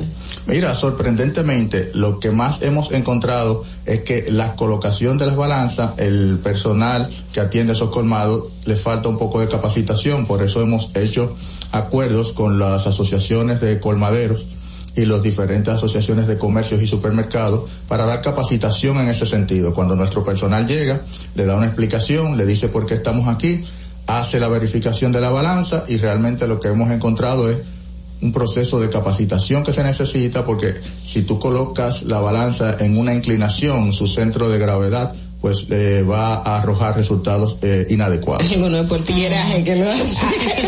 ese peso está mal, yo siempre ese peso está mal. Eh, ay, perdón. Usted mencionaba el tema eléctrico, que también tienen que ver con esa parte de los medidores. Y aquí usted sabe que este es un problema, porque de repente hay gente que la luz hoy me llega en mil pesos, después el otro mes que la luz subió a tres mil pesos, y que yo no estaba en la casa, yo no consumí luz. En el caso de la pandemia, que hubo gente que tenían facturas hasta de 20 mil pesos. ¿Ustedes también tuvieron alguna participación en ver esa, eh, eh, con esta, eh, ajá, el tema de la calidad y estas irregularidades que se, que se han dado? Fíjate, el trabajo de nosotros es, cada vez que llega un medidor a la República Dominicana, nosotros verificamos que ese dispositivo pues cumple con las regulaciones y está apto para entrar a nuestro sistema eh, de redes en República Dominicana. Para la población existe un servicio que tiene Indocal que se llama el medidor testigo. Cualquier persona que sienta que sus derechos son vulnerados en ese tema puede ir a Indocal a solicitar ese servicio de medidor testigo. Es un, ¿Cómo funciona un y dispositivo que se le coloca a la entrada de la casa donde puede confirmar que la lectura que arroja el medidor es la misma lectura que está arrojando ese espacio. Y, ¿Y tiene nosotros tenemos costo? una certificación en ese sentido. Hay un costo de, creo que de cinco mil pesos con todo y el dispositivo. Y cualquier persona puede ir a adquirirlo. Cualquier persona puede ir a solicitar. Porque, por ejemplo, eh, eh, este, este es el caso, por ejemplo, de la, el área social del apartamento donde yo vivo, que no tiene ascensor, tiene do- un portón eléctrico, una bomba, y la luz llega de veintipico de mil de pesos. Y los bombillos del, del área, del área Común. común son 12 apartamentos, eh, y, y llega, ese área común llega de 20 mil pesos. Entonces hemos llamado, hemos hecho un millón de cosas y no hay forma de que ni siquiera nos hagan caso.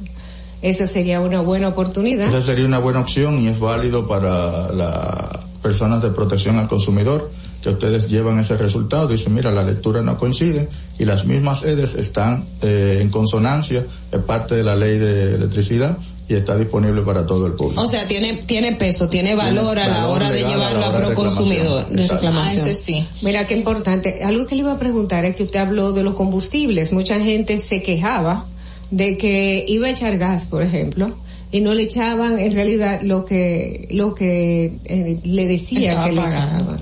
También que iban a echar gasolina, y que hay gente que decía, yo lo pido por galones, como si fuera alguna diferencia, y decía, entonces sí me, me llena más el tanque. ¿Qué hay de cierto en que esto sucede en algunas gasolinerías?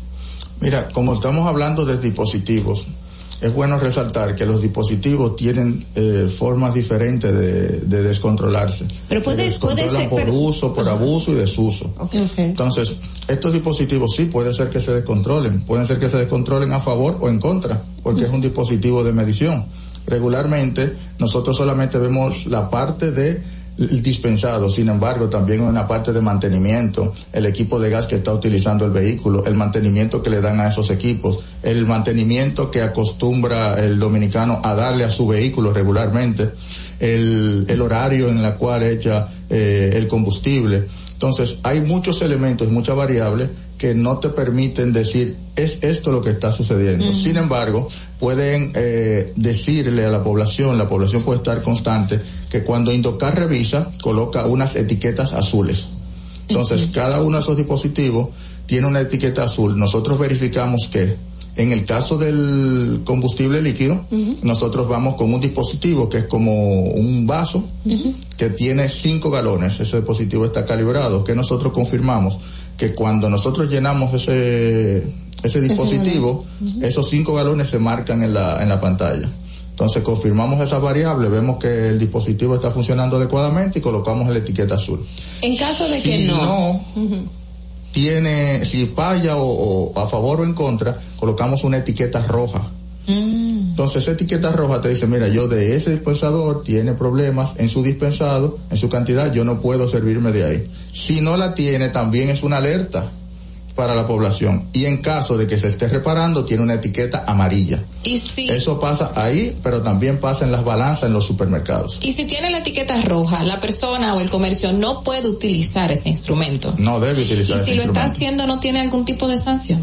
Ustedes como ciudadanos están en todo el derecho de remitir la queja a Proconsumidor o a través de nuestra plataforma e inmediatamente se le hace la reclamación y se acerca a participar y ver ese resultado. Si pudiéramos hablar un poquito de la composición de esta institución, porque usted me habla de que, por ejemplo, están haciendo inspecciones en, en los colmados de la red de, asist de, de De abastecimiento. social.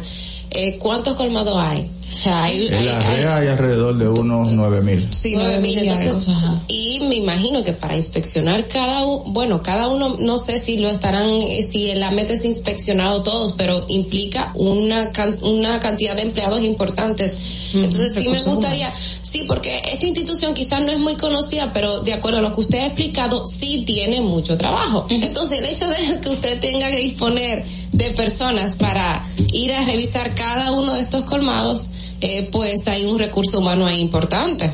Fíjate, de verdad para, como iniciamos nuevamente, es algo que estamos en crecimiento, pero tenemos una ventaja y es que estas revisiones son de manera sorpresiva y se realizan cada seis meses. O sea, nosotros, de forma aleatoria, nosotros llegamos a un comercio con la revisión y no tenemos que darle información a ninguno de los contribuyentes ni a ninguno de los propietarios de que vamos a hacer esa revisión porque está establecida por normativa. ¿Cu- ¿Cuántos empleados tiene la institución? ¿Y Eh, cuál es el presupuesto? Nuestro presupuesto es un presupuesto bajo, estaba en 150 millones mensuales. Nosotros producimos alrededor de unos 80, de 150 millones anuales. Anual. Mm, Producimos unos eh, 80 nada. millones eh, al año. Eh, así encontramos la institución. Sin embargo, fruto del trabajo que hemos ido desarrollando, pues pudimos recibir un incremento ahora de un 68% del presupuesto. Eso nos llevó a unos 243 eh, millones que vamos a tener fijos que recibimos del Estado. Y a final de año nosotros logramos incrementar de 80 millones que producíamos a 107 millones. ¿Y cómo lo produce? O sea, ¿qué, qué cuota se le, se le paga? en los servicios que hacemos de verificación, de inspección, de certificación.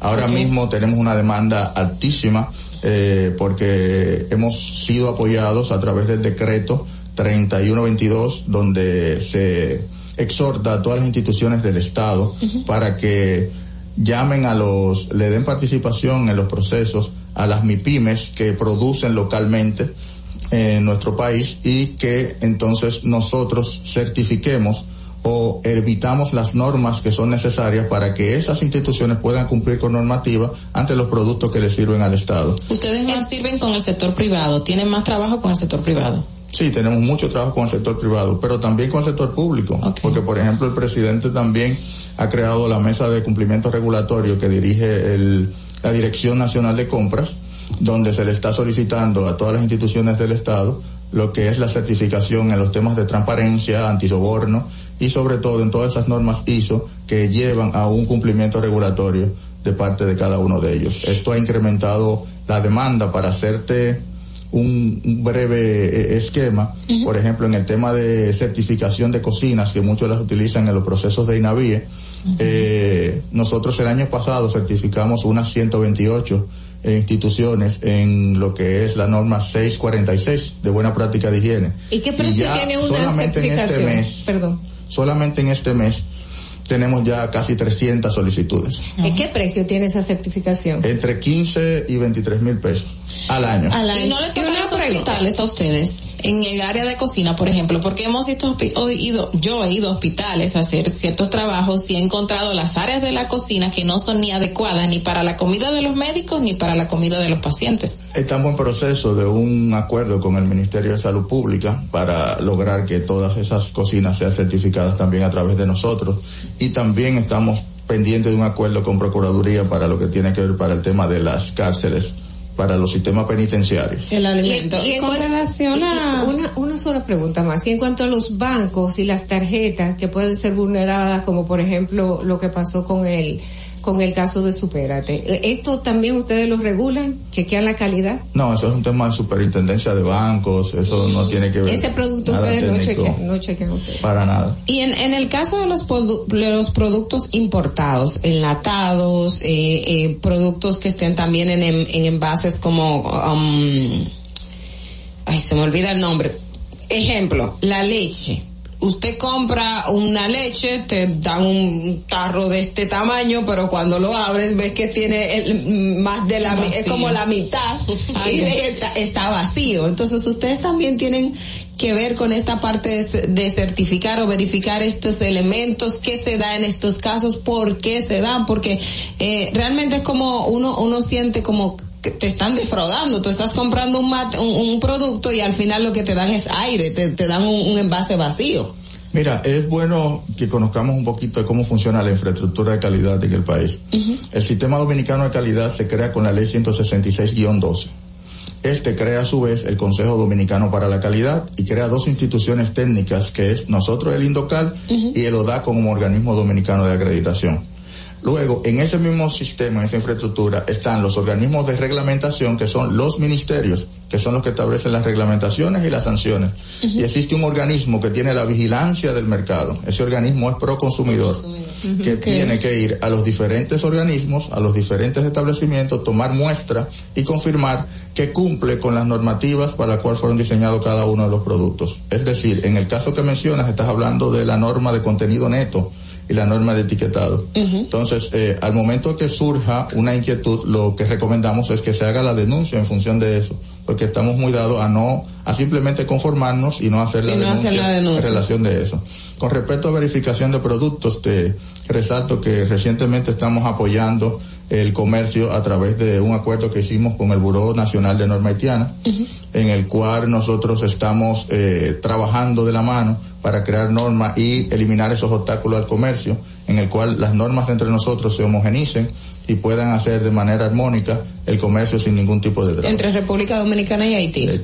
Eh, precisamente, y quiero tomar de pedir amigo esta, esta parte, eh, aquí se, se importan muchísimos productos a Haití y hay otros que, que ingresan, pero no tenemos este, estos tipos de acuerdos o reglas claras eh, para que un producto que si entra, que si no entra y sobre todo el tema del tráfico de, que se da en las fronteras. Ustedes tienen una mesa técnica también donde están abordando este punto, quién se encarga, qué, qué, qué, qué función desempeñan. Tú sabes que todo lo que tiene que ver con entrada y salida está regido por aduanas. De nosotros está el tema de crear las plataformas de base de normas para que podamos hacer y tener un comercio justo y que existan reglas claras en función de eso. Ya eh, los organismos de reglamentación, en este caso Ministerio de Salud Pública, Industria y Comercio, tendrán las reglamentaciones del lugar para poder lograr ya de manera definitiva que podamos tener todos los detalles y poder verificar al máximo y tener las competencias, tener las calidades, tener la plataforma para poder hacer las verificaciones del lugar. Eh, en enero usted había dado unas declaraciones donde decía que el 39% de su empleomanía eran jóvenes. No sé si ha aumentado, pero también llamó la atención de las personas y otras instituciones para que empleen más a jóvenes. Eh, eso es una buena iniciativa. De alguna manera ustedes eh, regulan esto también del tipo de persona o las características que tienen que tener eh, o la inclusión en el caso de los jóvenes en algunas instituciones y cómo eso lo aplican dentro de su- ustedes mismos.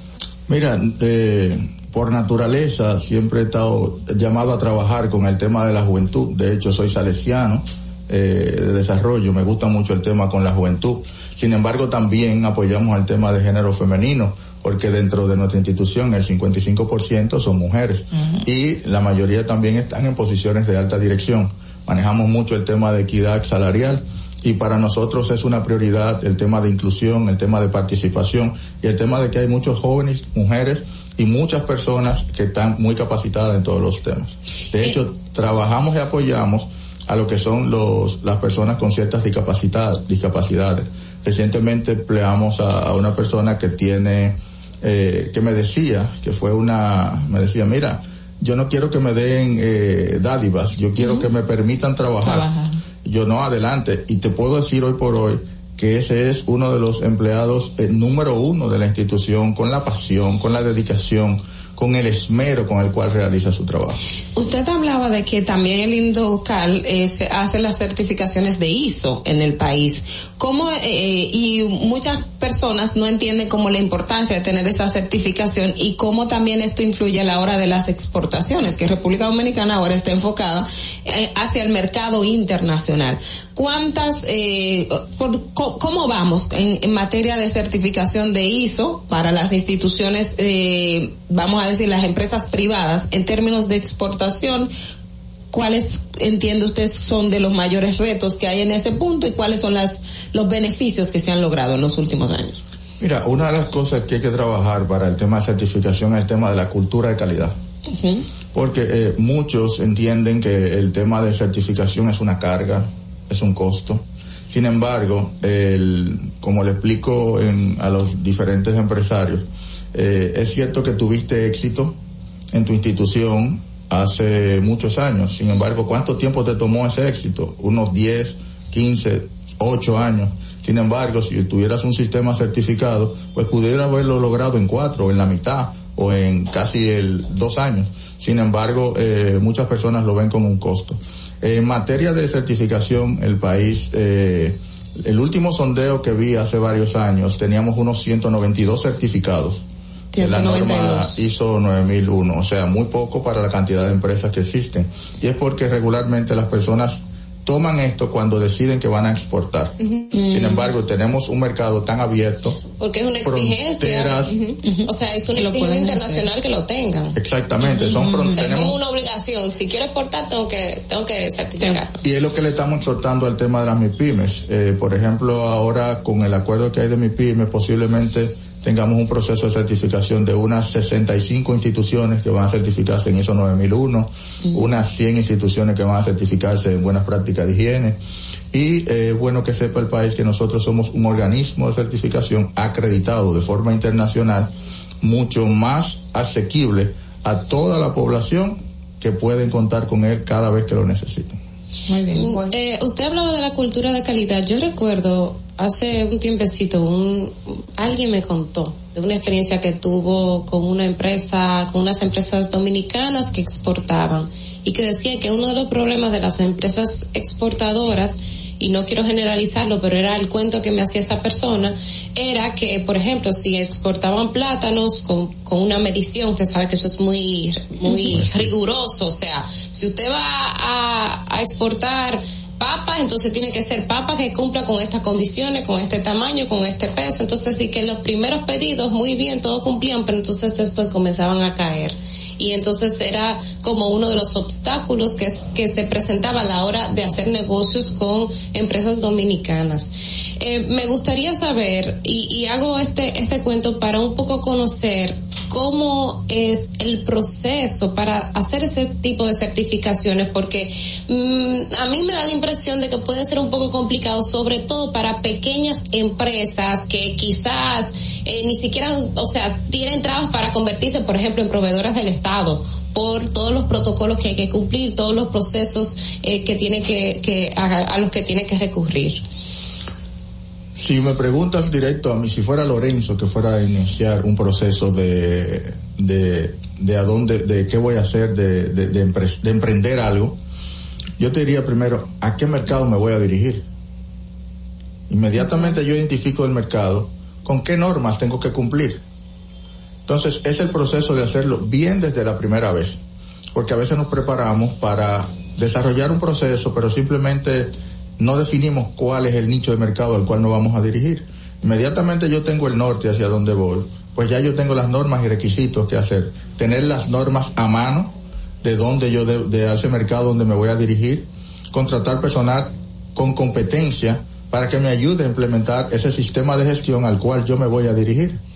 E inmediatamente buscar un organismo que verifique, que certifique que yo estoy cumpliendo con esa norma al mercado que me voy a dirigir y entiendo que si nosotros trabajamos de esa manera, pues entonces vamos a tener las barreras eliminadas, porque si ya yo me preparé para ese mercado donde me voy a dirigir, creé mi sistema y cuando tú creas un sistema basado en gestión de calidad, pues el resultado debe ser siempre el mismo producto al cual del mercado te vas a dirigir. Y, y eh, tomando esto mismo que ha, que ha dicho Natalie, hay una especie de acompañamiento en estos casos, por ejemplo, de esas pequeñas empresas o esas empresas que necesitan hacer esa certificación para crecer, pero no tienen los recursos, ni el personal, pero tampoco la capacitación técnica. ¿Existe un, una forma de acompañamiento?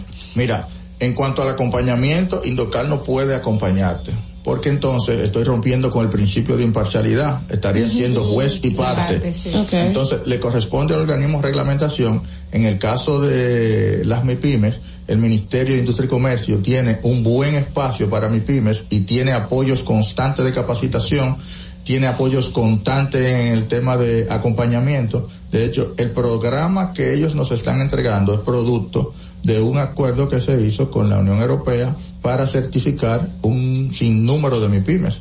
En total a nosotros nos van a entregar casi unas 192 MIPIMES para apoyarle en la certificación que ya ellos le apoyaron en el proceso de implementación del sistema de gestión. Okay. Muy bien, bueno señores, eh, vuela el tiempo, podríamos hablar un poquito más eh, queda, vamos a invitarle de nuevo. Muchísimas gracias por su presencia al doctor Lorenzo Ramírez, director general del Instituto Dominicano de la Calidad Indocal. Señores, 8.23 minutos, debemos hacer una pausa y regresamos inmediatamente con Distrito Informativo. Atentos, no te muevas de ahí. El breve más contenido en tu Distrito Informativo. Turismo no estaba entrando aquí a Samaná. Era muy mínimo la pandemia y la situación del peaje fueron dos cosas difíciles.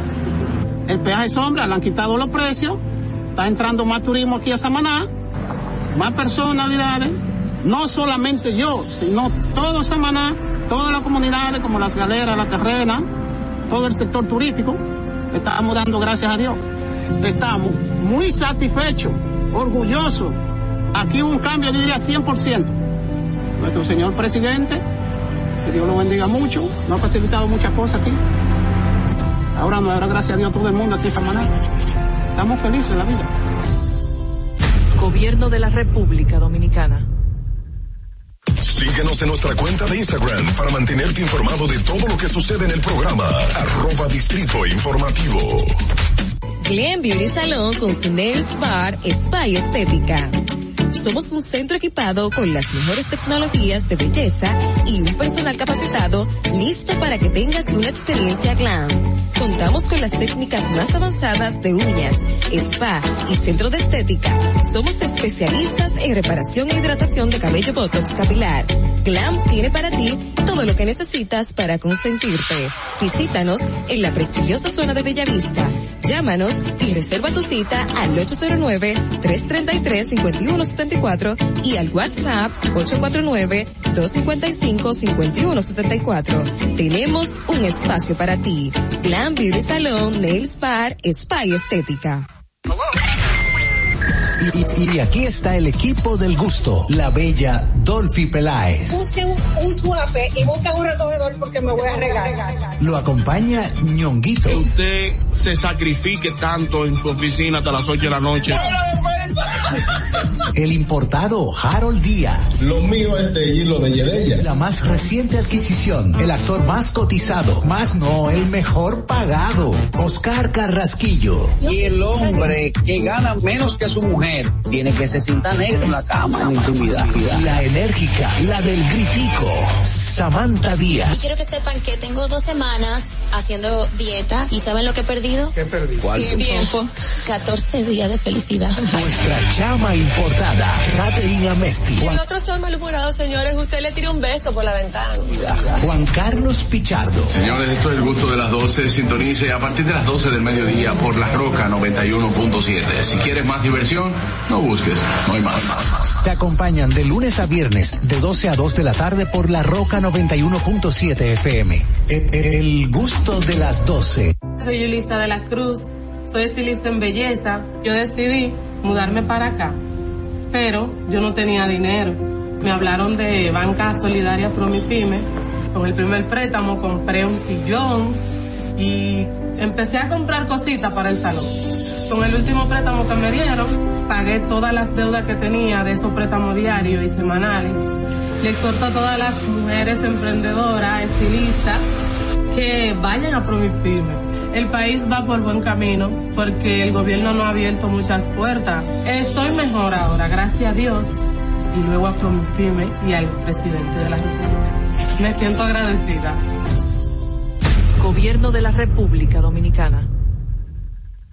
Si quieres participar en el programa, envíanos tu nota de voz o mensaje escrito al WhatsApp 862-320-0075. 862-320-0075. Distrito Informativo.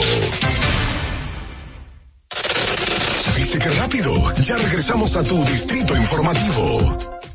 La hora estilar ha llegado. Por eso te traemos la entrevista del día en tu Distrito Informativo. 8.27 minutos de la mañana, muy buenos días y gracias por su sintonía en Distrito Informativo, el nuevo orden de la radio. Vamos arriba, vamos también a recibir a nuestra invitada también del día de hoy, nuestra segunda invitada, Karina García. Ella es gerente de identidad corporativa de Senapec, Centros de Educación a distancia. Eh, muchas gracias por acompañarnos en el día de hoy. Sabemos que tiene un nuevo proyecto muy interesante que compartir con nosotros. Gracias a ustedes por la invitación. Claro que sí. Eh, CENAPEC, que son los centros APEC de educación a distancia, está cumpliendo sus 50 años medio siglo. Dentro de, este marco, pues vamos a, a, hacer un conjunto de acciones a favor de la educación como, como hemos venido trabajando hasta este momento. En este sentido, vamos a lanzar una plataforma que se llama Actualizatec by Senapec. Actualizatec es una plataforma dirigida a jóvenes y adultos que quieran aprender eh, cosas muy puntuales en corto tiempo y sobre todo eh, en monto muy asequibles. Que van a ser como diplomados o cursos, Son talleres. cursos cortos eh, de esas habilidades que uno no aprende en la universidad, que nadie te enseña, como por ejemplo cómo tú puedes crear tu CV, eh, proyección profesional, inteligencia emocional, cómo puedes organizar tus finanzas, o sea, son cosas que nadie nos le enseña y que si no tenemos esas competencias, realmente no podemos salir adelante. Usted iba a decir el costo y ahí se quedó porque yo le interrumpí. O sea, son costos minos, minoritarios. Muy asequibles. No van a pasar de mil pesos. Oh, wow. Y, y cómo eh, más o menos las personas que están interesadas, cómo pueden pues informarse de Claro que sí. Eh, pueden seguirnos a través de nuestras redes sociales, Actualizatec RD o entrar a la página web que va a estar disponible a partir del 4 de abril, que es cuando realmente cumplimos nuestros 50 años, www.actualizatec.edu.do. O sea, que desde ahora hay que estar pendiente. Claro que sí. ¿Son, son cursos en línea? Cursos cortos, eh, uno se inscribe, hace el pago por la pasarela de pago y automáticamente eh, se te abre el campus virtual. Mm. Va a ser un curso totalmente asincrónico, o sea que va a depender del ritmo del estudiante, dependiendo del tiempo que tenga. Cuando finalice, pues puede descargar eh, su certificado de manera automática. ¿Y estos, eh, hay una rama en específico? ¿Ya lo han delimitado? Vamos a son? comenzar con los cuatro que mencioné, pero eh, esperamos ampliar la, la gama, irnos por el área de administración, finanzas personales, mercadeo, o sea, queremos abarcar todo.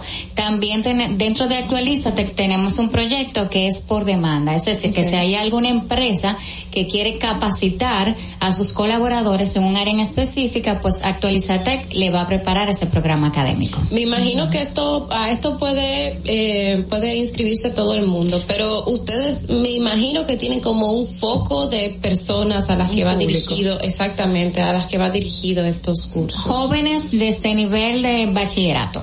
Okay. No tienen que haber terminado el No, no, no, para nada. ¿Y cuáles son los prerequisitos para poder entrar? Eh, simplemente entrar a la página. No, no tiene que tener no, no, no, ninguna seleccionar el, el, el, curso que más le convenga, hacer el pago y automáticamente va a estar disponible. Quiero recargar que una persona se inscribe va a tener esos contenidos de por vida, o sea, el campus no se le va a cerrar.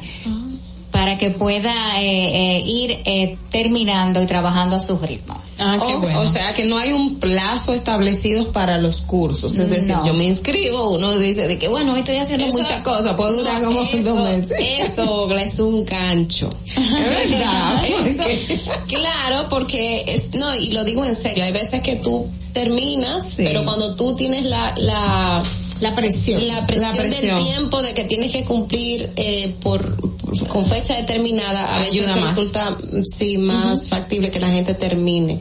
Porque hay veces que esas modalidades, y lo digo por experiencia propia, esas modalidades pueden hacer que usted pues abandone a mitad. Pero me imagino que aquí le van a dar seguimiento y si una persona se queda en camino, pues se le va a dar un empuje, ¿verdad? Sí, hay tutores que van a, a respaldar el seguimiento y el proceso de cada estudiante. Excelente.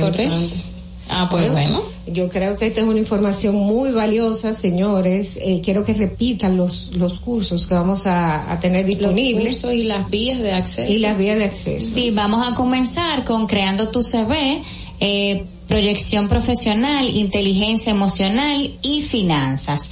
Eh, pueden acceder a la página web www.actualizatec.edu.do o seguirnos en las redes sociales a través de Actualizatec RD. Yo creo que el de finanzas va a explotar porque aquí saber Y tú sabes, y tú sabes algo que la gente está perdida y mucho más ahora que van a ponerlo electrónico con los impuestos. Hay gente que tiene su empresita y, y tiene está perdida con, ayuda. los con Ujú. los impuestos y, y personas que tienen que estar reportando y a veces entran en falla sin necesidad, simplemente por falta de conocimiento. Bueno, eh, muchísimas gracias a Karina García, gerente de identidad corporativa en Senapec, Centros de Educación a Distancia. Las puertas abiertas aquí. Muchísimas gracias, Gracias. por el servicio que está haciendo eh, la institución y ustedes por la República Dominicana. Eh, ustedes y yo pues hacemos una breve pausa y regresamos con otro invitado. Atentos, no te muevas de ahí. El breve más contenido en tu distrito informativo. Y, y aquí está el equipo del gusto, la bella Dolphy Peláez. Busquen un, un suape y busquen un recogedor porque me voy a regar. Lo acompaña ñonguito. Que usted se sacrifique tanto en su oficina hasta las 8 de la noche. El importado Harold Díaz. Lo mío es de hilo de Yedella. La más reciente adquisición, el actor más cotizado, más no el mejor pagado, Oscar Carrasquillo. Y el hombre que gana menos que su mujer tiene que se sienta negro en la cama, en intimidad.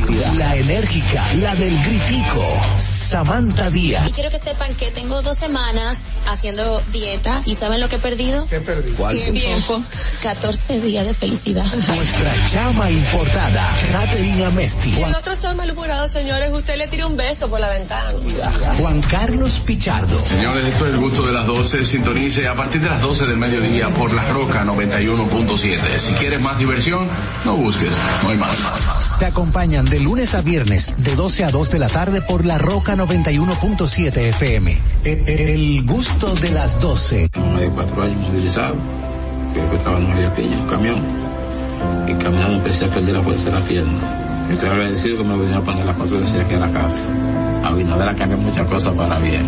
Cuando la pandemia arrancó, tuvimos un poquito de temor. Vino con mi mamá y acabo de cumplir el día de ayer 101 años de edad.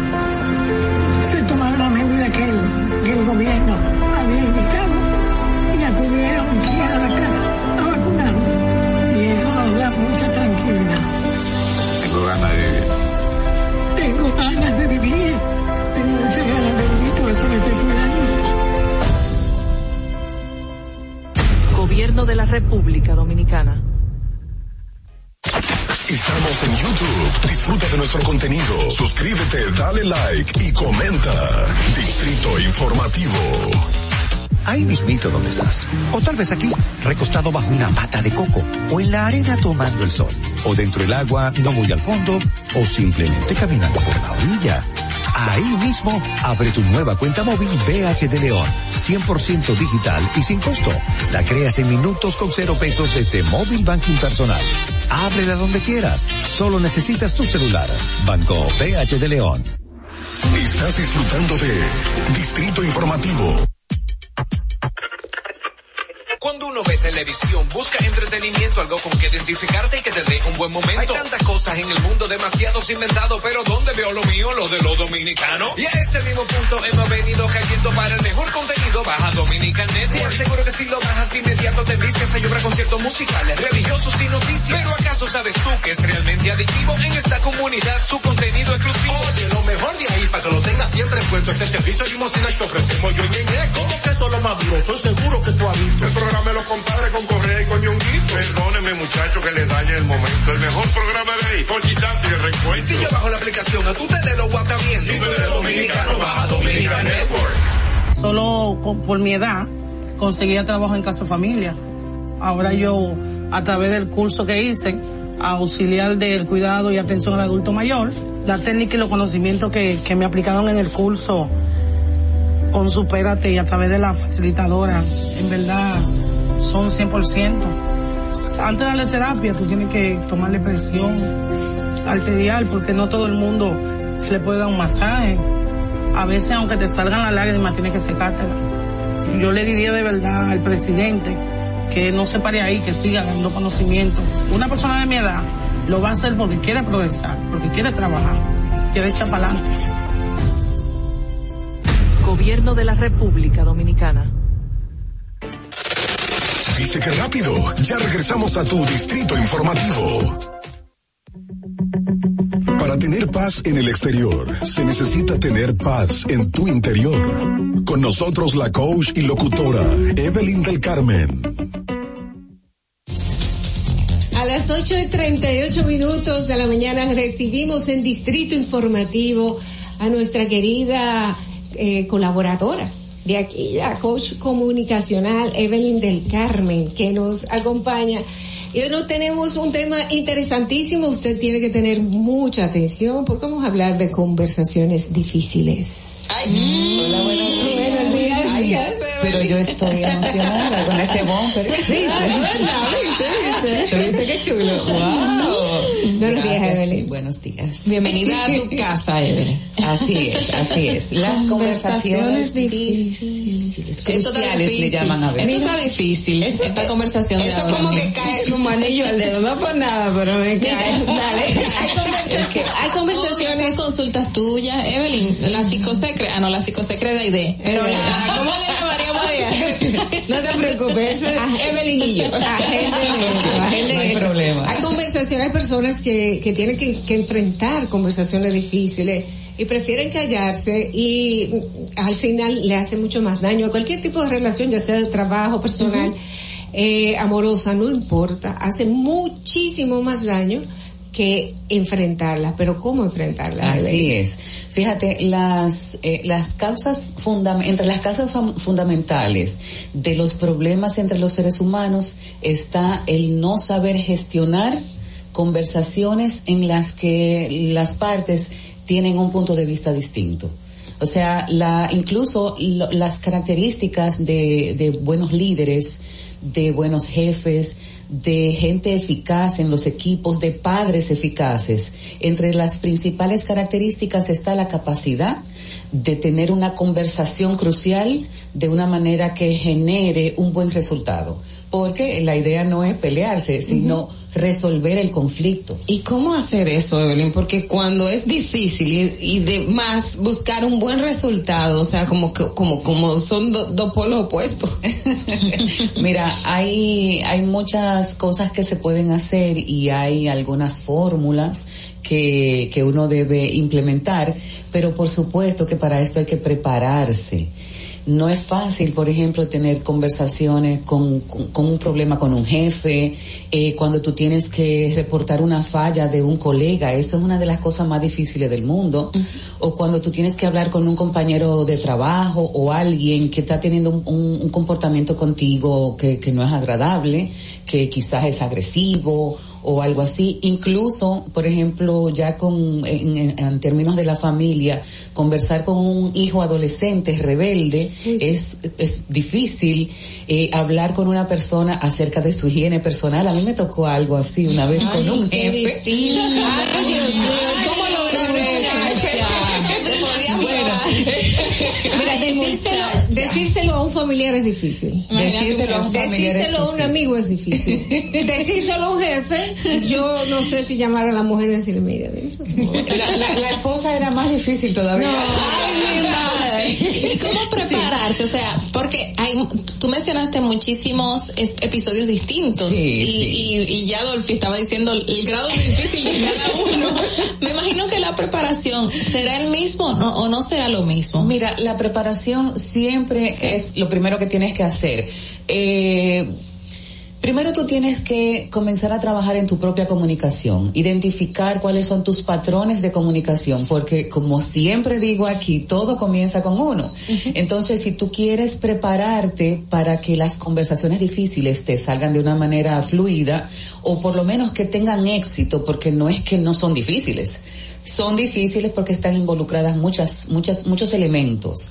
Eh, pero sí, tú tienes que primero mirar tu propia comunicación, ver cuál es tu punto de vista eh, con relación a las conversaciones difíciles, o sea, eh, normalizarlas de alguna manera, pero estamos hablando de conflictos, digamos que de baja intensidad, no estamos hablando de grandísimos conflictos, ya eso eh, eh, requiere de otro tipo de cosas, eh, incluso de mediadores y todo eso, que también se pueden utilizar cuando uno tiene una conversación difícil con alguien y vemos como que se tranca, pudiéramos estar necesitando de la intervención de un tercero que, que sirva como de, de mediador o de moderador eh, cuando se, tem- se trata de temas muy álgidos o, o donde hay eh, personalidades fuertes y ese tipo de cosas.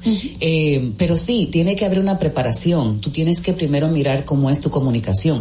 Y después, cuando tú vas a tener esa conversación, pues por supuesto que es buenísimo prepararse. Hay gente que dice, vamos a darle para allá. Pero ¿cómo se como prepara salga. uno? Exacto. O sea, es ¿Cómo escribir, escribir un, li- un libreto y decirlo en el espejo.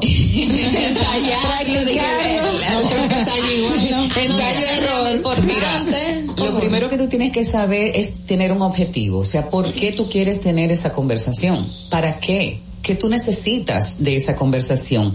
¿Qué puede traer de positivo para ti y para el otro? Entonces sí, tener una anotación es importantísimo. Un papelito. Eh, yo, yo he tenido conversaciones, por ejemplo, con mi esposo en lo que yo he hecho una notita, una fichita. Porque, ¿qué pasa? En el momento de una conversación conflictiva o hablando de un problema, eh, tú tienes emociones que están envueltas. Está, eh, hay, que- hay que tener mucha, mucha capacidad de gestión de ti mismo, que eso tú lo logras practicándolo todo el tiempo, practicándolo. Pero ahí te puedes, a, a la gente se le nubla la mente, como cuando Sí. hay, incluso la forma en como la otra persona reacciona a lo que tú le estás diciendo tiene un impacto en ti. Entonces tú tienes que tener la, la entereza de poder identificar eso y si tú tienes un papelito, pues no se te van a olvidar puntos que son importantes en esa conversación. O sea, un papelito aunque sea con, con las cosas Con las puntuales. Una fichita, Con, la- con sea, las ideas puntuales con las que, ideas que, que, que- que necesito enfocar para que no se quede ninguna. Y cuando aquella persona no quiere hablar. Bueno, si la otra persona no quiere hablar, entonces eh, el espacio de conversación no se da. Lo primero es que para tú iniciar una conversación No- no forzarla, ¿verdad? No, no creo que se deba forzar.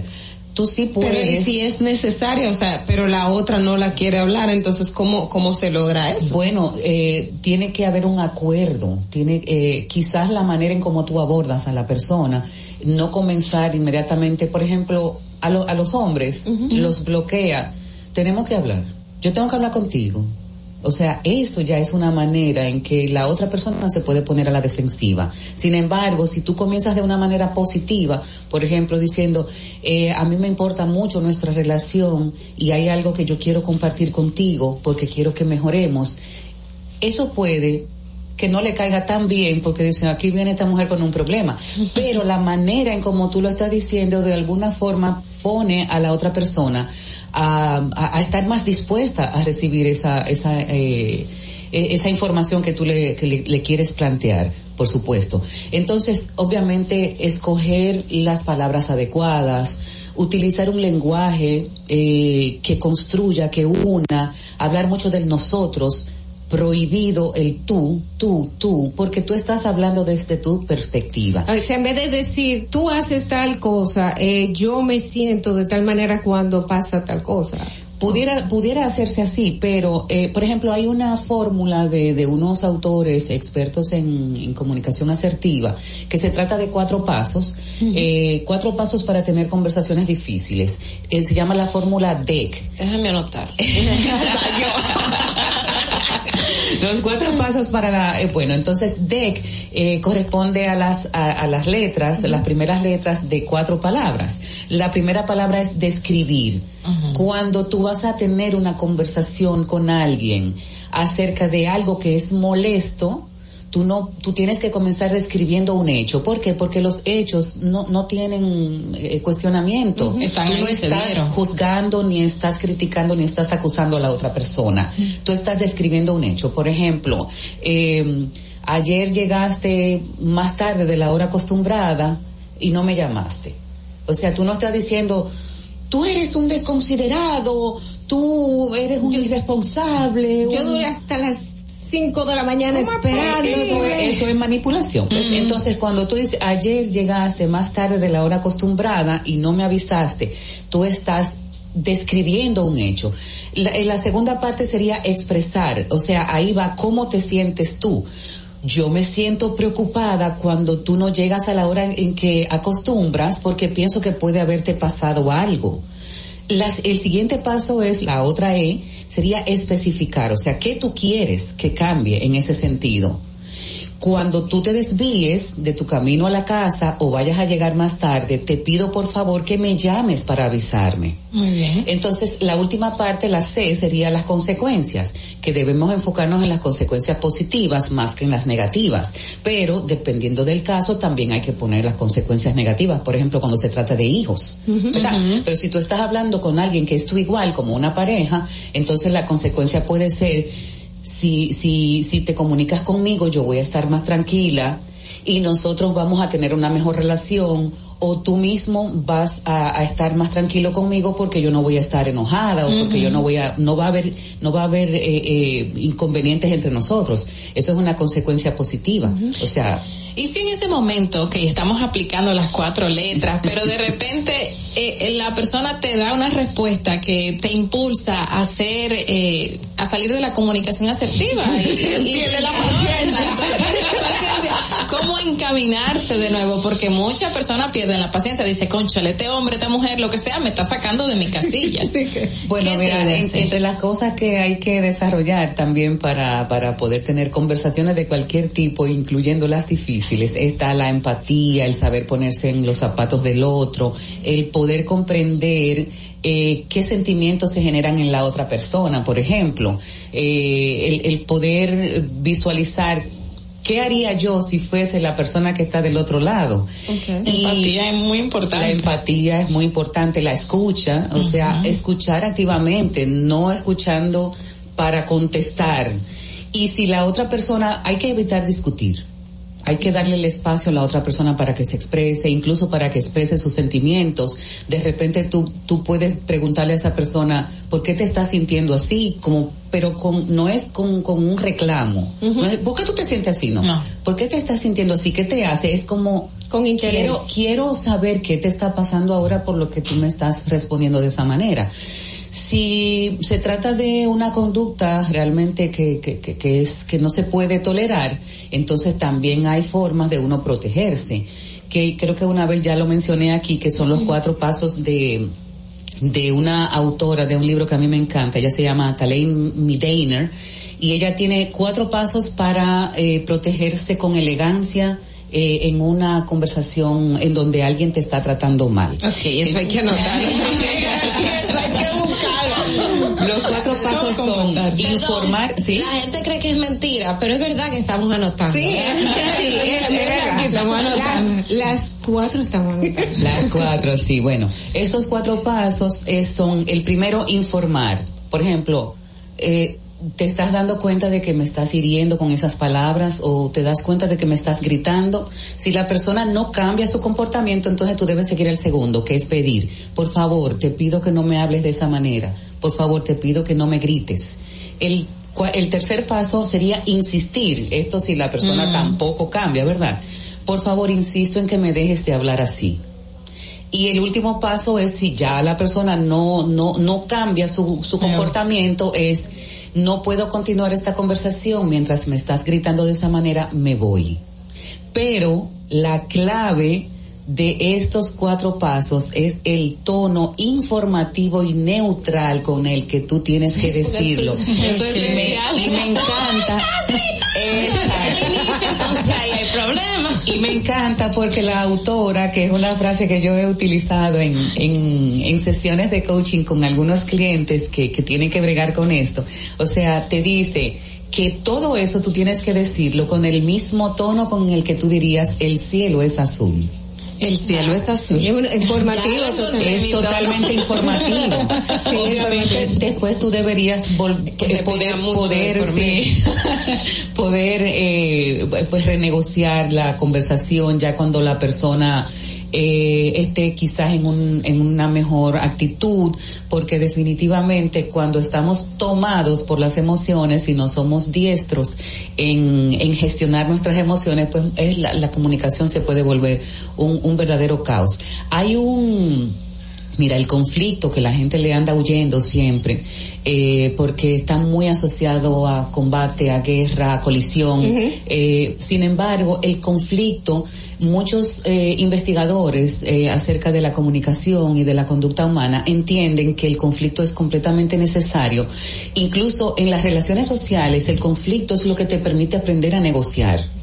El conflicto te permite aprender a negociar incluso tu lugar dentro de un Dentro. grupo humano, dentro de, un- de la sociedad, dentro de una empresa, en un, en un equipo, en la familia y todo eso. Imagino que tota- eso también incluye el, el negociar y, y, o sea, el saber cuál es tu lugar y retirarte cuando no lo es. Exactamente. O sea, aprender a retirarte en el momento. Yo tengo, yo tengo, yo tengo un, un truco muy importante para mí y es que yo digo, "Ey, yo no puedo hablar contigo en este momento porque no me siento en la capacidad emocional de continuar esta conversación. Eh, vamos a retomarla cuando ya yo me calme. Exacto. Porque no Y eso es puedo, porque puedo, incluso digo, porque puedo decir cosas que ni siquiera siento en verdad y que de las que me puedo arrepentir. Así es. Así me echo la culpa, me retiro, me bajo, pienso las cosas y entonces vamos a la discusión. Señores, 8.54 ya se nos hizo muy tarde, pero queremos agradecerles a todos ustedes la sintonía y lo vamos a dejar con una de las canciones eh, recientes que más me gustan. Espero que ustedes la disfruten. Es de Sebastián Yatra y se llama Tacones Rojos. Bye bye, hasta mañana. Hasta mañana.